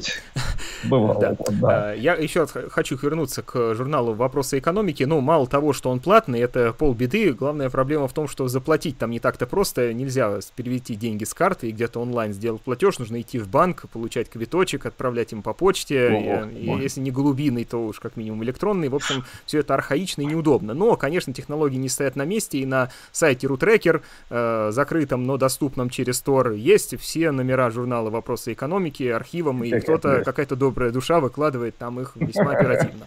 Так что можно читать. Я для себя просто недавно открыл. Я для, да, не ну, знал, вот где взять российские журналы. Ну вот на RuTracker берите.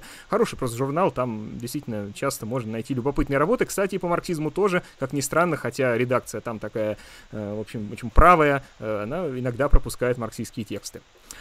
Э, следующий. Да. да. Слушайте, у меня был курьез, статья про планирование так вышла несколько лет назад. Рецензент написал, все абсолютно неправильно и очень вредно, но так хорошо написано, что надо публиковать, чтобы знать, кого бить. Мне понравилась формулировка.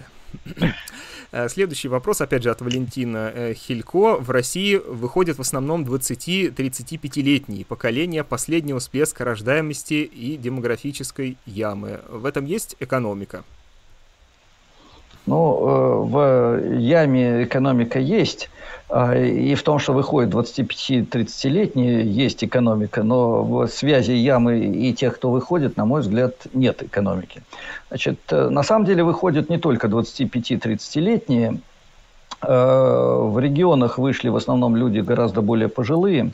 В Москве, в Питере, в еще нескольких городах, да, было много молодых, примерно половина. И я уже объяснил, почему у них сильны либеральные иллюзии. И объективно сильны, и субъективно. Объективно, потому что э, они в большинстве случаев в больших городах молодые люди, это студенты или люди, получившие высшее образование, они считают, что у них большой креативный потенциал, и если им дать свободу, они его реализуют. У них действительно многих большой потенциал, но в либеральной системе они его не реализуют. Им нужна другая свобода, социалистическая свобода. А, и вторая причина субъективная. Этих людей в так называемой антилиберальной э, с идеологической точки зрения России во всех университетах учат по либеральным учебникам и экономиксу, и политологии, и социологии, и всему, чему только учат в гуманитарной сфере, учат в очень либеральном ключе. Поэтому наше образование кует то, что подрывает основу идеологической пропаганды официальных властей. У них правая рука не ведает, что творит левая, ну или точнее вот эта нанайская борьба, как бы либералов с как бы консерваторами. Да, интересное э, вот наблюдение, не знаю, как его трактовать, может быть, вы как-то прокомментируете, Александр Владимирович, э, в последнее время в крупных российских вузах наблюдается некоторая тенденция отторжения мейнстрима, ну, по крайней мере, мягкого отторжения, которое выражается в том, что э, руководство множество, не буду называть каких, но крупных российских университетов пытаются внедрить э, курсы э, альтернативных э, экономических течений, ну, по крайней мере, в виде какого-то э, курса не обязательного, а факультативного. Э, в частности, курсов политической экономии даются задания по разработке методического, методического сопровождения учебников по политической экономии. А вот, например, э, Дзарасов в этом году, Руслан Салтанович, всем известный, в РЭУ имени Плеханова ведет курс «Политическая экономия» для одного из факультетов. Как бы ну, слушайте, раз уж вы хвастаетесь, я тоже похвастаюсь. Э, э, в Московском государственном университете на экономическом факультете Бузгалин уже много-много лет читает курс политической экономии. Э, тут, тут, чтобы его не закрыли. Он по выбору, но он есть. Э, межфакультетский курс э, фактически по марксизму постоянно читался на экономфаке. Вот сейчас, правда, перестали давать. На философском факультете я начинаю с этого семестра читать курс вообще про коммунизм. Он, кстати, будет идти онлайн э, и в записи на канале «Альтернативы». Э, межфакультетский курс от философского факультета. Ну, называется он не про коммунизм, называется про посткапиталистическое общество, но, по сути дела, предпосылки и основные черты коммунистического общества. По средам, э, вот, или в три, или в пять будет идти этот курс. Это очень хорошие новости, да. Спасибо, Олег. Потом обсудим и секретную часть тоже. Да. Э, следующий вопрос задает Дмитрий Новоселов. Вопрос провокационный, но ответить мне нужно коротко. Почему Сталин не осуществил демократизацию после войны и что сделал Сталин для решения проблем, описанных им в экономических проблемах социализма в СССР? Значит, коротко, вы знаете, у меня позиция критическая по отношению к тем э, формам и методам, которые связывают с именем Сталина. Э, это не в Сталине проблема, а в бюрократизации э, социальной, экономической, политической, культурной системы нашей Родины, Советского Союза в те годы. Значит, та система была очень плохо приспособлена к реформированию, поскольку власть была сконцентрирована в руках партийно-государственной верхушки.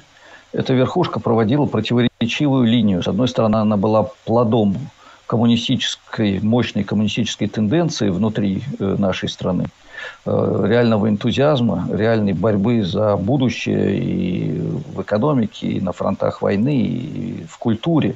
А с другой стороны, на этом паразитировала и иногда жестоко паразитировала бюрократическая надстройка сожалению, попытки реформировать сверху эту систему привели к печальным результатам в конечном итоге в Горбачевский период. Э, собственно, сталинская модель была нереформируемой, ее надо было менять на другую э, и идти по пути к коммунизму, а не к либерализму, как это выяснилось потом. Экономические проблемы социализма в СССР – это работа, которую делал большой коллектив. Э, сколько я знаю, Сталин ее читал, редактировал, обсуждал – Э, ну, честно говоря, у меня не очень высокие оценки этого произведения, которые сложились еще в годы Советского Союза. Ну, на эту тему надо специально разбираться. Кстати, если интересует позиция Бузгалина, скоро у нас на канале выйдет мой диалог с Михаилом Головкиным. Он защищает позицию такую, э, что ничего другого, кроме той модели, которую проводили под руководством Сталина в СССР, быть не могло. Э, я пытаюсь показать альтернативный взгляд, но коммунистический взгляд. Слушайте, ругайте, спорьте. Следующий вопрос. Я не виноват, что больно вопрос такой, как бронебойный. Да. да. Следующий вопрос задает опять Ник э, Фермер. Э, вопрос адресован мне, но я его направлю вам с вашего позволения. А вы не думали заняться созданием теории коммунизма 2.0 с математическими моделями, графиками и так далее? Как вам такая идея? Э, ну, теорией коммунизма я занимаюсь всю сознательную жизнь. Э, Олег, вы ответите на него тоже, я думаю. Э, что касается графиков и цифр, то нет. Я считаю, что для такого рода фундаментальных проектов адекватен диалектический метод, а не формальная логика и математические модели, да еще при помощи графиков. Кстати, есть интересная тема, ведь есть современная математика, Э, которая ближе к диалектике. Э, ну, там та же теория множеств, теория игр и так далее, которую ну, меньше используют экономисты. Но это особая тема. Э, Олег Шарик на вашей половинке поля. Я с вами соглашусь, что в данном случае речь идет не столько о формальном описании будущего общества, хотя здесь можно обратиться к идее межотраслевого баланса, который э, ну, в значительной степени лежит в основе экономического планирования. Э, но что касается теории коммунизма, я тоже почти всю сознательную жизнь этим занимаюсь, по крайней мере, всю жизнь после выпуска из школы. Меня эти вопросы интересуют, и я ими глубоко занимаюсь, и, возможно, лет через 40 буду сидеть на вашем месте и отвечать на подобный вопрос какого-нибудь молодого блогера. А, а, значит, следующий вопрос задает а, Хуга БД-12. Дико прошу прощения, но у меня не выходит из головы нелепая мысль...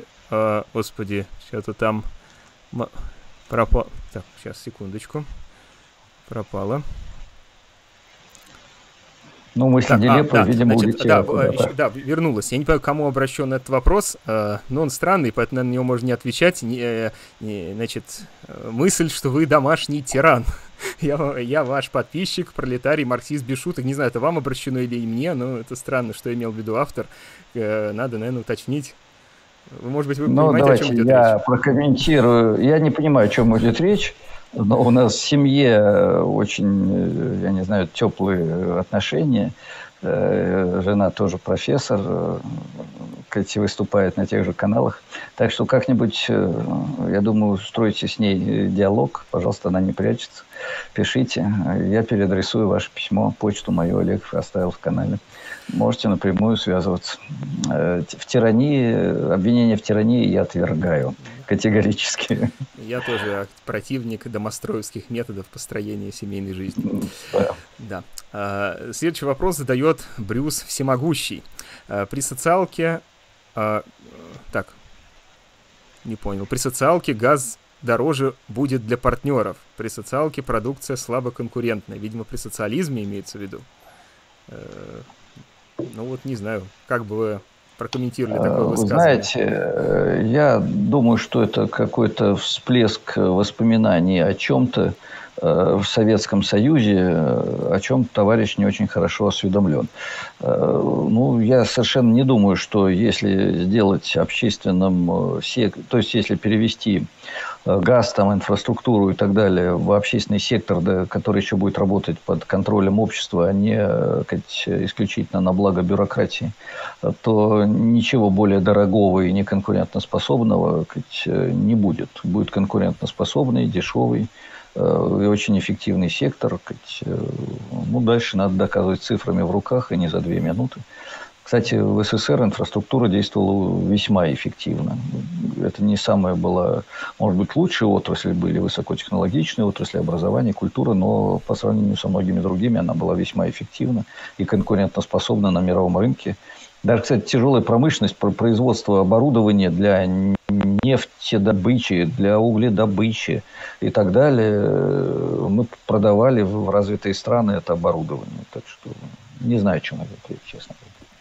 Следующий вопрос задает Иван Мокшин. Такой глубокий теоретический вопрос, э, постараюсь правильно его воспроизвести. Если повышается производительность, то с ней растет и стоимость труда, в скобках, непрямое отношение, конечно, но и падает цена товара, что должно понижать зарплату. Как решается это противоречие? Коллега, ну, по идее, надо бы с вами разбираться в рамках курса марксистской политэкономии. Э, в марксистской политэкономии э, цена труда – это очень образное выражение. С точки зрения марксистской теории у труда цены нет. Э, поэтому я не понял, что вы имеете в виду. Стоимость рабочей силы или стоимость товара, который создается? Наверное, с точки зрения марксистской... Силы, да. Я полагаю. Ну, с точки зрения, значит, марксизма, ну, надо чуть длиннее все-таки. Значит, э, рост производительности труда снижает стоимость товара. Не рабочей силы, а товара. Да? Рост производительности труда снижает стоимость товара. Э, соответственно, если цена рабочей силы определяется стоимостью жизненных средств, то стоимость этой рабочей силы снижается. Это одна сторона медали. Есть другая сторона медали. Более высокопроизводительный работник требует гораздо большего объема жизненных средств для своего воспроизводства – Ему надо не только есть, пить и выживать, ему надо талантливо, красиво жить, ему надо учиться, повышать квалификацию, быть здоровым и жить как минимум 70-80 лет, иначе он не будет производительно работать. Поэтому дальше надо разбираться. Ведь э, в результате этого растет относительная прибавочная стоимость, вырастает прибыль капиталистов, хотя растет и э, стоимость рабочей силы. А стоимость товаров снижается. Э, если вы что-то поняли, я рад. Если нет, читайте учебник Бузгалина, Барашкова и Колганова «Политическая экономия». Да. И слушайте лекции на простых числах. Да, да тут э, продолжение этого вопроса. Мне часто приходится встречать э, такое недоумение, такой вопрос, а что все-таки происходит быстрее? э, растет э, стоимость рабочей силы для капиталиста, который вынужден нанимать все более квалифицированных работников, условно водителя трактора, а не э, значит, дворника с лопатой. Или же снижается стоимость товара, которая компенсирует этот рост. То есть можно ли сказать, что дешевле, деш, дешевеющие товары компенсируют рост стоимости рабочей силы конкретного более квалифицированного работника? Э, ну, не так. Значит, я приведу предельно простой пример. Э, раньше рабочий стоил один, ну, рабочая сила стоила, скажем, э, в день один доллар, и он создавал на один доллар прибавочной стоимости. Сейчас рабочая сила стоит 5 долларов, но он создает 50 долларов прибавочной стоимости. При этом он создает, э, в, я не знаю, там сто раз больше товаров, каждый из которых стоит дешевле. Ну, примерно так. Хотя это очень грубая формулировка. Вообще в капитале очень мало что считают. Э, по определению Маркса стоимость сочетать нельзя. Он говорит, стоимость, э, в отличие от вдовицы Квикли, пощупать нельзя. Считают только цены. Но дальше надо разбираться с этой интересной диалектикой, качество и количество. Но не сейчас. Следующий вопрос задает Ризо Беспалов. Есть ли идея по созданию общин и коммун? Попробовать создать сети общин. Ну, Кургинян, кажется, чем-то подобным занимался. Э, вы знаете, э, сети общин и коммун создавать можно, но очень сложно. Есть опыт Латинской Америки, э, который отчасти показывает, как это происходит – но вот э, такие коммуны, кооперативы и частью мелкие личные э, рыночные хозяйства создали э, крестьяне, оккупировавшие необрабатывающиеся земли в Латинской Америке. Вот это МСТ, о котором я говорил. Э, но им пришлось 20 лет бороться, в том числе с оружием в руках, э, и они победили. Но это была очень долгая, тяжелая борьба, и победили они благодаря тому, что это огромное движение, поддержанное политическими партиями. Просто одну коммуну создать э, в условиях рыночной капиталистической экономики невозможно. Если она станет эффективной, ее сожрут. Если она не станет эффективной, она просто не выживет. Поэтому, кстати, кооперативы живут в условиях капитализма, но живут плохо, тяжело, Э, и не превращаются в значимый сектор. У них другие правила игры, э, и они в этом смысле оказываются по капиталистическим меркам э, плохо работоспособны. Они работают просто по другим критериям, на другие цели, и поэтому в условиях капитализма они живут плохо, с трудом. Следующий вопрос задает пользователь с ником Лавр Лавр. Почему нет поддержки Николаю Николаевичу Платошкину от левых, или она незначительная? Ну, за всех левых я сказать не могу. Э, ваш покорный слуга не раз выступал э, с требованием освобождения Платошкина. Последний раз я это сделал в прямом эфире общественного телевидения России несколько дней назад. Э, так что, ну, вот про себя я сказал, да? Да, я бы... В целом ситуация не так проста, поскольку Николай Николаевич Платошкин, он как чертик из табакерки выскочил и сказал, теперь я всех спасу, изберите меня, вступайте в мое движение, я стану президентом и решу все проблемы. Ну, немножко как-то все остальные левые ничего не делали, вы все все профукали, мы с ним лично встречались, он объяснил, вот вы уже упустили социализм, то есть СССР, развалили СССР, сказать, э, вы ничего не сделали, вам теперь нет доверия, вы 30 лет ничего не делали, вам доверия нет, нужны другие лидеры. Ну, обычно это вызывает такое настороженное отношение, когда с тобой не хотят ни работать, ни дружить, ни кооперироваться. Ну, а сейчас, безусловно, надо бороться за освобождение, а уж потом разбираться, сказать, э, кто прав, кто виноват. Следующий вопрос задает пользователь с ником Вооки. А можно ли узнать оценку и возможные перспективы маоистов в Непале? Одно из самых заметных политических событий недавнего времени все-таки. Э, вы знаете, я вас переадресую к замечательному человеку, Иосифу Григорьевичу Абрамсону. Ему всего 94 года, он молод, бодр, активен, э, доктор э, технических наук. Я не шучу, это правда мотор сказать, альтернатив в Санкт-Петербурге. Вместе еще с двумя товарищами, которым тоже глубоко за 70. Вот. Э, нет, там есть молодые ребята, но, как ни странно, самые активные вот именно представители этого возраста. Просто Иосиф Григорьевич провел несколько дней, объездив Непал по горам в 90 с лишним лет. А, и имеет очень интересную информацию, которая размещена и опубликована в газете «Коммунист Ленинграда». Есть, наберите в интернете «Коммунист Ленинграда» э, несколько месяцев назад. Если вы всерьез интересуетесь, то напишите мне, я переадресую письмо Иосифу Григорьевичу, надеюсь, что он ответит. Я, честно говоря, знаю только, что в Непале э, разные коммунистические партии, что они э, имеют очень большое влияние и даже отчасти руководят страной. И это действительно очень интересный опыт. Э, реально они там, со слов Абрамсона, идут по пути, напоминающим НЭП в очень слабо развитой стране. Следующий вопрос задает Павел Виноградов. Какова вероятность запрета коммунистических партий в России при Путине, так как левые очень неудобные при нынешней экономике? Ну, во-первых, разные коммунистические партии, КПРФ, я думаю, никто запрещать не будет. Вот что касается остальных коммунистических партий, Ну, ситуация действительно сейчас очень непростая, и приходится очень аккуратно себя вести, с одной стороны, чтобы действительно не попасть под запрет и не лишиться возможности вообще спокойной, ну как, относительно спокойной политической деятельности, во всяком случае, без прямых репрессий, да. Ну, вот видите, они, правда, все равно настигают э, того же Платошкина, уже сколько держат без суда под арестом. Э, с другой стороны, э, ну, в одном из советских фильмов кто-то сказал, говорит, ну, вы почему так мало делаете? Он говорит, ну, понимаете, условия опасные и так далее. Он говорит, самый простой способ избежать опасности – это ничего не делать. Ну, вот поэтому тут у левых, на самом деле, очень трудный выбор. Надо делать, но пытаться соблюдать правила игры с тем, чтобы не оказаться вообще изолированным э, от реальной политики. Следующий вопрос, он, кажется, предпоследний от пользователя UBT, если я правильно читал, UBT, UBT. Анархизм и коммунизм. Скажите о плюсах и минусах коммунизма и анархизма. Возможно ли применить некоторые идеи анархизма в социализме? Э, молодой человек или девушка, не знаю, кто там, а может быть, бабушка или дедушка. Э, вообще, я не очень люблю ники. Понимаете, у нас немножко неравное положение. Вы задаете провокационный вопрос человеку, который называет фамилию, имя, отчество, место работы, адрес э, и даже телефон гуляет в интернете а вы прячетесь под ником. Да? Э, вот э, я прошу всех, кто задает провокационные вопросы на грани фола, представляться точно так же. Вот я такой-то работаю, там-то фамилия, имя, отчество. И вот спрашиваю, а хорошо или нет говорить плохо про такого-то вождя? Вот я думаю, что он плохой, да, или я думаю, что он хороший. А вы как думаете? Вот после этого будет честно, если я отвечу столь, столь же откровенно. Да? Э, если прячетесь, то и я буду прятаться. Да? Ну, я конечно, не буду прятаться. Ладно, извините, я отвлекся.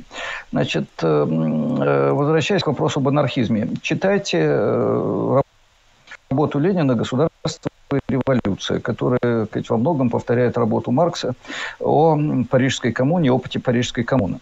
Там довольно хорошо сказано, что фактически главные стратегические цели анархизма, бесклассовое, без государства, общество, основанное на самоуправлении, совпадают с идеями коммунистов стратегическими. Коммунизм – это тоже бесклассовое общество, где нет государства, где основой является э, свободная ассоциация.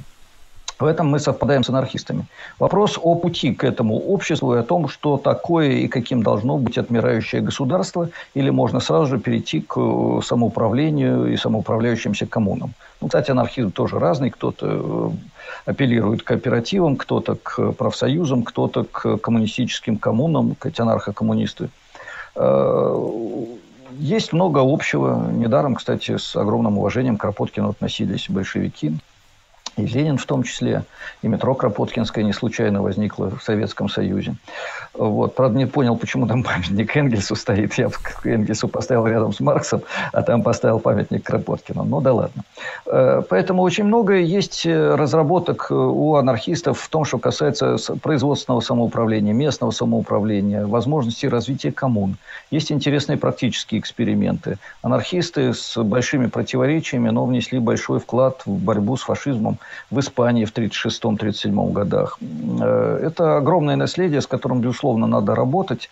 И всякий, кто всерьез будет заниматься участием трудящихся в управлении и самоуправлением, должен знакомиться с работами Кропоткина, Бакунина в меньшей степени э, и современных э, анархокоммунистов, наверное, в первую очередь. Можете почитать огромный трактат Вадима Дамье или под редакцией Вадима Дамье, по-моему, это энциклопедия анархизма или что-то в таком духе. Если не найдете, в интернете напишите «Состыкуюсь Дамье», возможно, он вам пришлет библиографию из нескольких тысяч источников. Надеюсь, что нотировано. Так, и последний, кажется, вопрос, э, если наши модераторы ничего не пропустили, задает ее ВОЗ Самурай Сатоши. Опять ник, к сожалению, ну, таковы реалии Ютуба. Вопрос звучит следующим образом. Криптотворцы, в скобках блокчейн-разработчики, двигаются в парадигме радикальных рынков Вейла и Познера, чтобы создать рынки без возможности монополизации. Сможет ли эта парадигма служить переходной стадией к социализму, или творцы должны сразу строить социализм? Ну, тут намешано несколько разных сюжетов. Э, блокчейн – это одно, ведь создание э, с помощью технологий блокчейна немонополизируемого рынка другое, а социализм – это уж совсем третье. Значит, на самом деле блокчейн – это технология, которая э, создает возможности, с одной стороны, для полного контроля за финансовыми операциями, с другой стороны, она же создает возможности для абсолютно бесконтрольного осуществления финансовых операций. Вопрос, кто, как и для чего ее использует. Понимаете, это как атомная энергия. Может быть источником для как прекрасной, доброй жизни человечества, а может быть источником ее полного уничтожения. Блокчейн – это довольно опасная технология, хотя одновременно, которая может дать хороший результат. Э, социализм – это система, которая не создается технологией. Технология может ей помогать. Ну, вот я бы сказал так, технологии индивидуализированных и абсолютно прозрачных денег, когда каждый э, знает, как и куда они идут, э, эта технология очень полезна. Но она подрывает то, что называется в либеральном дискурсе privacy. А социализм – это помесь из буржуазного права, как написал Маркс и Ленин, написали и Маркс и Ленин, и коммунизма. Вот в той мере, в какой при социализме мы остаемся эгоистическими людьми, которые не хотят, чтобы про нас знали, на что мы потратили деньги, да, э, мы остаемся рыночными агентами, нам ни прозрачность, ни контроль, ни индивидуальные деньги не нужны. В той мере, в которой мы хотим жить э, в коммунистическом мире, э, где денег вообще не будет, ну или продвигаться к коммунистическому миру, для нас таких проблем нет. Э, я просто напомню, что в Советском Союзе э, большие деньги были скорее проблемой, потому что с ним была большая вероятность попасть в тюрьму. Надо было объяснить, откуда они у тебя взялись. Да? Э, вот ну, блокчейн может создавать предпосылки их спрятать, а может создавать предпосылки, наоборот, все высветить и сделать прозрачным. Э, ну, почитайте «Золотого теленка» и «Подпольного миллионера» Корейка, который не мог потратить деньги на то, чтобы угостить девушку, имея миллион э, в чемодане. Вот вам будет некоторая иллюстрация такая упрощенная. Да, Александр Владимирович, э, пока вы отвечали на этот вопрос, еще пришло несколько коротких вопросов. Давайте по ним быстро пройдемся, чтобы все-таки возможность да. высказаться всем. Александр Федосеев спрашивает, часто сталкиваюсь с нежеланием работников выполнять свою работу качественно в строительстве и ремонте. И единственный рычаг, который они воспринимают, это урезание суммы оплаты. Как изменить это сознание? Это сознание при капитализме изменить практически невозможно, потому что при капитализме человек отчужден от труда. Это не его труд. Он продал рабочую силу, и дальше это твои проблемы, как обеспечить э, эффективную работу. Ты хозяин, он дурак по определению. Понимаете, он продает э, и отчуждает от себя свой собственный труд. Вот отчужденный труд – это труд, когда ему без разницы, что там будет. Когда ты ему стал гайку заворачивать, он заворачивает. Если ты сделал ошибку, сказав, что надо заворачивать гайку, то твои проблемы. Он завернул, завернул, ты ему должен заплатить. Все. Э, отношение рыночное. Человек себя видит как вещь, которую он продает на рынке. И он хочет получить деньги за это это не человеческое отношение к труду. Ему без, безразличен результат. А для того, чтобы было что-то другое, нужна другая организация. Ну, как минимум, участие работников в управлении с определенными правами, когда люди понимают, что они могут повлиять на э, деятельность фирмы, на распределение дохода фирмы, увеличить свою долю в этом распределении. Ну, такой реформизм внутри капитализма. Э, не бесполезная штука, хотя она мало что меняет. По-настоящему коммунистическое отношение к труду, когда человек будет стремиться работать лучше, качественнее, эффективнее, возможно только в условиях коммунистических общественных отношений, даже на базе э, плохих технологий. Но это длинная тема э, формального освобождения труда. Да. Вот так. При капитализме только с помощью косвенных методов, но в основном деньгами. Угу. Следующий вопрос от пользователя Алекс Screwdriver. Э, как относитесь к Захару Прилепину? Он всегда призывает к возврату в социализм, но выполняет роль охранителя. Есть ли в его организации потенциал? Ну, я не разбирался в деталях с деятельностью Захара Прилепина. Что я о нем знаю? Да, это консервативно-охранительный э, деятель, и социализм он рассматривает с консервативной точки зрения. Кстати, в манифесте коммунистической партии есть параграф, на который редко обращают внимание – феодальный социализм. Когда-то в Советском Союзе, столкнувшись с ним, я подумал, о боже мой, Маркс написал в 19 веке, зачем нам сейчас это изучать? В 21 веке опять появился вот этот феодальный социализм. Когда в СССР видят исключительно сильную власть, э, империю, э, э, за организованность, административную систему, и такой кондовый патриотизм. Э, без интернационализма. Вот Прилепин и многие другие хотят вернуться вот в такую модель, где отвечать человек ни за что не должен, ему дают пайку, за него решают все вопросы. Ему относительно сытно, относительно тепло. К сожалению, это казарменный коммунизм, модель привлекательная для зверевшего от ужаса капитализма мещанина. Э, и, кажется, все-таки последний... Я стараюсь коротко, Да, последний вопрос задает э, Дмитрий Стрельников. Почему социалисты воюют с рынком? Ведь капитализм основан на ренте. Почему бы не убрать ренту вместо рынка? Налогообложение, судный процент, наемный труд, аренду, интеллектуальную собственность. Нет, дело в том, что капитализм основан э, на рынке. Э, читайте «Капитал Маркса». Из товарного можете прочитать Ленина, э, можете прочитать очень хорошую книжку Николая Владимировича Хесина. Ленин о сущности основных признаках товарного производства. Вот он, опираясь на работы Маркса и Ленина, Хесин, показал, что рынок неизбежно порождает капитализм. У Ленина есть замечательная цитата. Рынок, товарное производство рождает капитализм ежедневно, ежечасно и в массовом масштабе. Он про это писал в «Развитии капитализма в России», и вот это цитата из более поздних работ, уже связанных с НЭПом. Э, капитализм вырастает из рынка. Основа капитализма – это присвоение прибавочной стоимости, а не ренты. Рента – это феодальный пережиток, который может сохраняться при капитализме и сохраняется в большинстве случаев. Интеллектуальная частная собственность – это плоть от плоти капитализма. Это сказать, э, часть э, частно-собственнической системы. То, что она приводит к интеллектуальной ренте, это уже не прибавочная стоимость, это современная, да, очень важная тема. Поэтому избавиться от капитализма и не избавиться от рынка невозможно. Очень быстро получим снова капитализм. Ну, можно использовать рынок, э, помогая его отмиранию при помощи сложной системы общественного регулирования экономики в рамках социалистического общества. Ну, точно так же, как можно при помощи рынка добиваться отмирания натурального хозяйства. Процесс долгий, но в конечном итоге побеждает. Хотя он до сих пор в России картошку на треть производят в натуральном хозяйстве на даче при усадебном участке. Извините, отвлекся. Да. Ну что, завершаем. Да. Э, какие-то финальные ремарки, Олег? Да, Александр Владимирович, ну, подведите, пожалуйста, итог нашей э, двухчасовой беседы. Все-таки экономика протеста, мы вынесли это словосочетание в заглавие да. нашего стрима. Э, с точки зрения текущей экономической динамики, какое будущее ждет нашу страну, к чему готовиться простому человеку? Точить вилы или запасаться картошкой, или то и другое, или же все-таки с оптимизмом смотреть в будущее? Ну, оптимизма я не обещаю, за исключением оптимизма социальной деятельности, социального творчества, социальной борьбы, если хотите. Даже наверняка. Знаете, Кать, у Некрасова было «Кому живется весело, вольготно на Руси». Кать, э, ни купцу, ни барину, ни попу. А кому он говорит? Кать, революционеру. Заслужишь имя доброе, народного защитника, чехотку и Сибирь. Вот это финал Некрасова. Но надеюсь, что мы обойдемся без Чехотки и Сибири. Если совсем серьезно.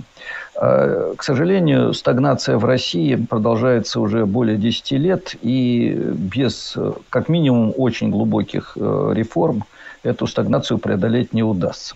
Э, на реформы ни существующие экономические и политические власти, ни их так называемая либеральная позиция – не способны, и те, и другие будут проводить помощь бюрократического диктата с либеральной экономической и социальной политикой. Ну, больше или меньше авторитарного диктата, наверное, неправильное слово. Вот. Э, поэтому надо готовиться к тому, что стагнация будет продолжаться.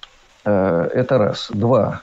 Надо по максимуму включаться в самые простые э, или более сложные, если есть возможность, формы социального творчества – Посмотрите, где есть или есть ли профсоюзы, формальные, ФНПРовские, новые, независимые. Подумайте, как работать с ними. Посмотрите, какие есть левые политические организации. Включайте деятельность одной из них. Если они вам не нравятся, думайте, как их трансформировать в то, что вам понравится, то, что будет отвечать вызовам человека труда. Э, включайте в образовательную пропагандистскую деятельность. Если у вас э, есть интерес к теории, занимайтесь всерьез теорией. Огромное поле для работы, общественной интересной работы. И в той мере, в какой вы в нее включитесь, вы будете жить при коммунизме. Во всяком случае, частью. Вот тогда, когда вы зарабатываете деньги, собачитесь начальником, который вас эксплуатирует, или хозяином, который вас эксплуатирует, живете в бюрократической системе, слушаете ящик, который говорит на три четверти пропагандистскую ерунду, вы будете жить в пространстве отчуждения, в пространстве капитализма. Но в той мере, в какой вы будете участвовать с товарищами в профсоюзе, в общественной интересной организации, в левой политической партии, в пропагандистской работе, будете читать «Капитал» или, я не знаю, роман братьев Стругацких, будете по-настоящему дружить, помогать своим друзьям, делать вместе вот это общее дело. В этой мере вы будете жить при коммунизме. Вы будете себя чувствовать человеком, у которого другие ценности, другие идеалы, другая жизнь. Вот этого я всем искренне желаю и призываю э, по мере сил вот в это включаться. Ну, на такой ноте оптимизма мы закончим нашу сегодняшнюю беседу. Спасибо, Александр Владимирович, что посвятили нам воскресный вечер. Спасибо уважаемым зрителям, которые присылали вопросы и оставляли часто очень дельные комментарии в нашем чате. Я благодарю модераторов, которые э, контролировали дискуссию в чате нашего канала. Э, подписывайтесь на канал Альтернативы. Александр Владимирович там публикует регулярно интересные лекции. Всем спасибо за внимание. До свидания. Да. Огромное спасибо Олегу и каналу «Простые числа». Мне было с вами интересно. Спасибо. До новых встреч.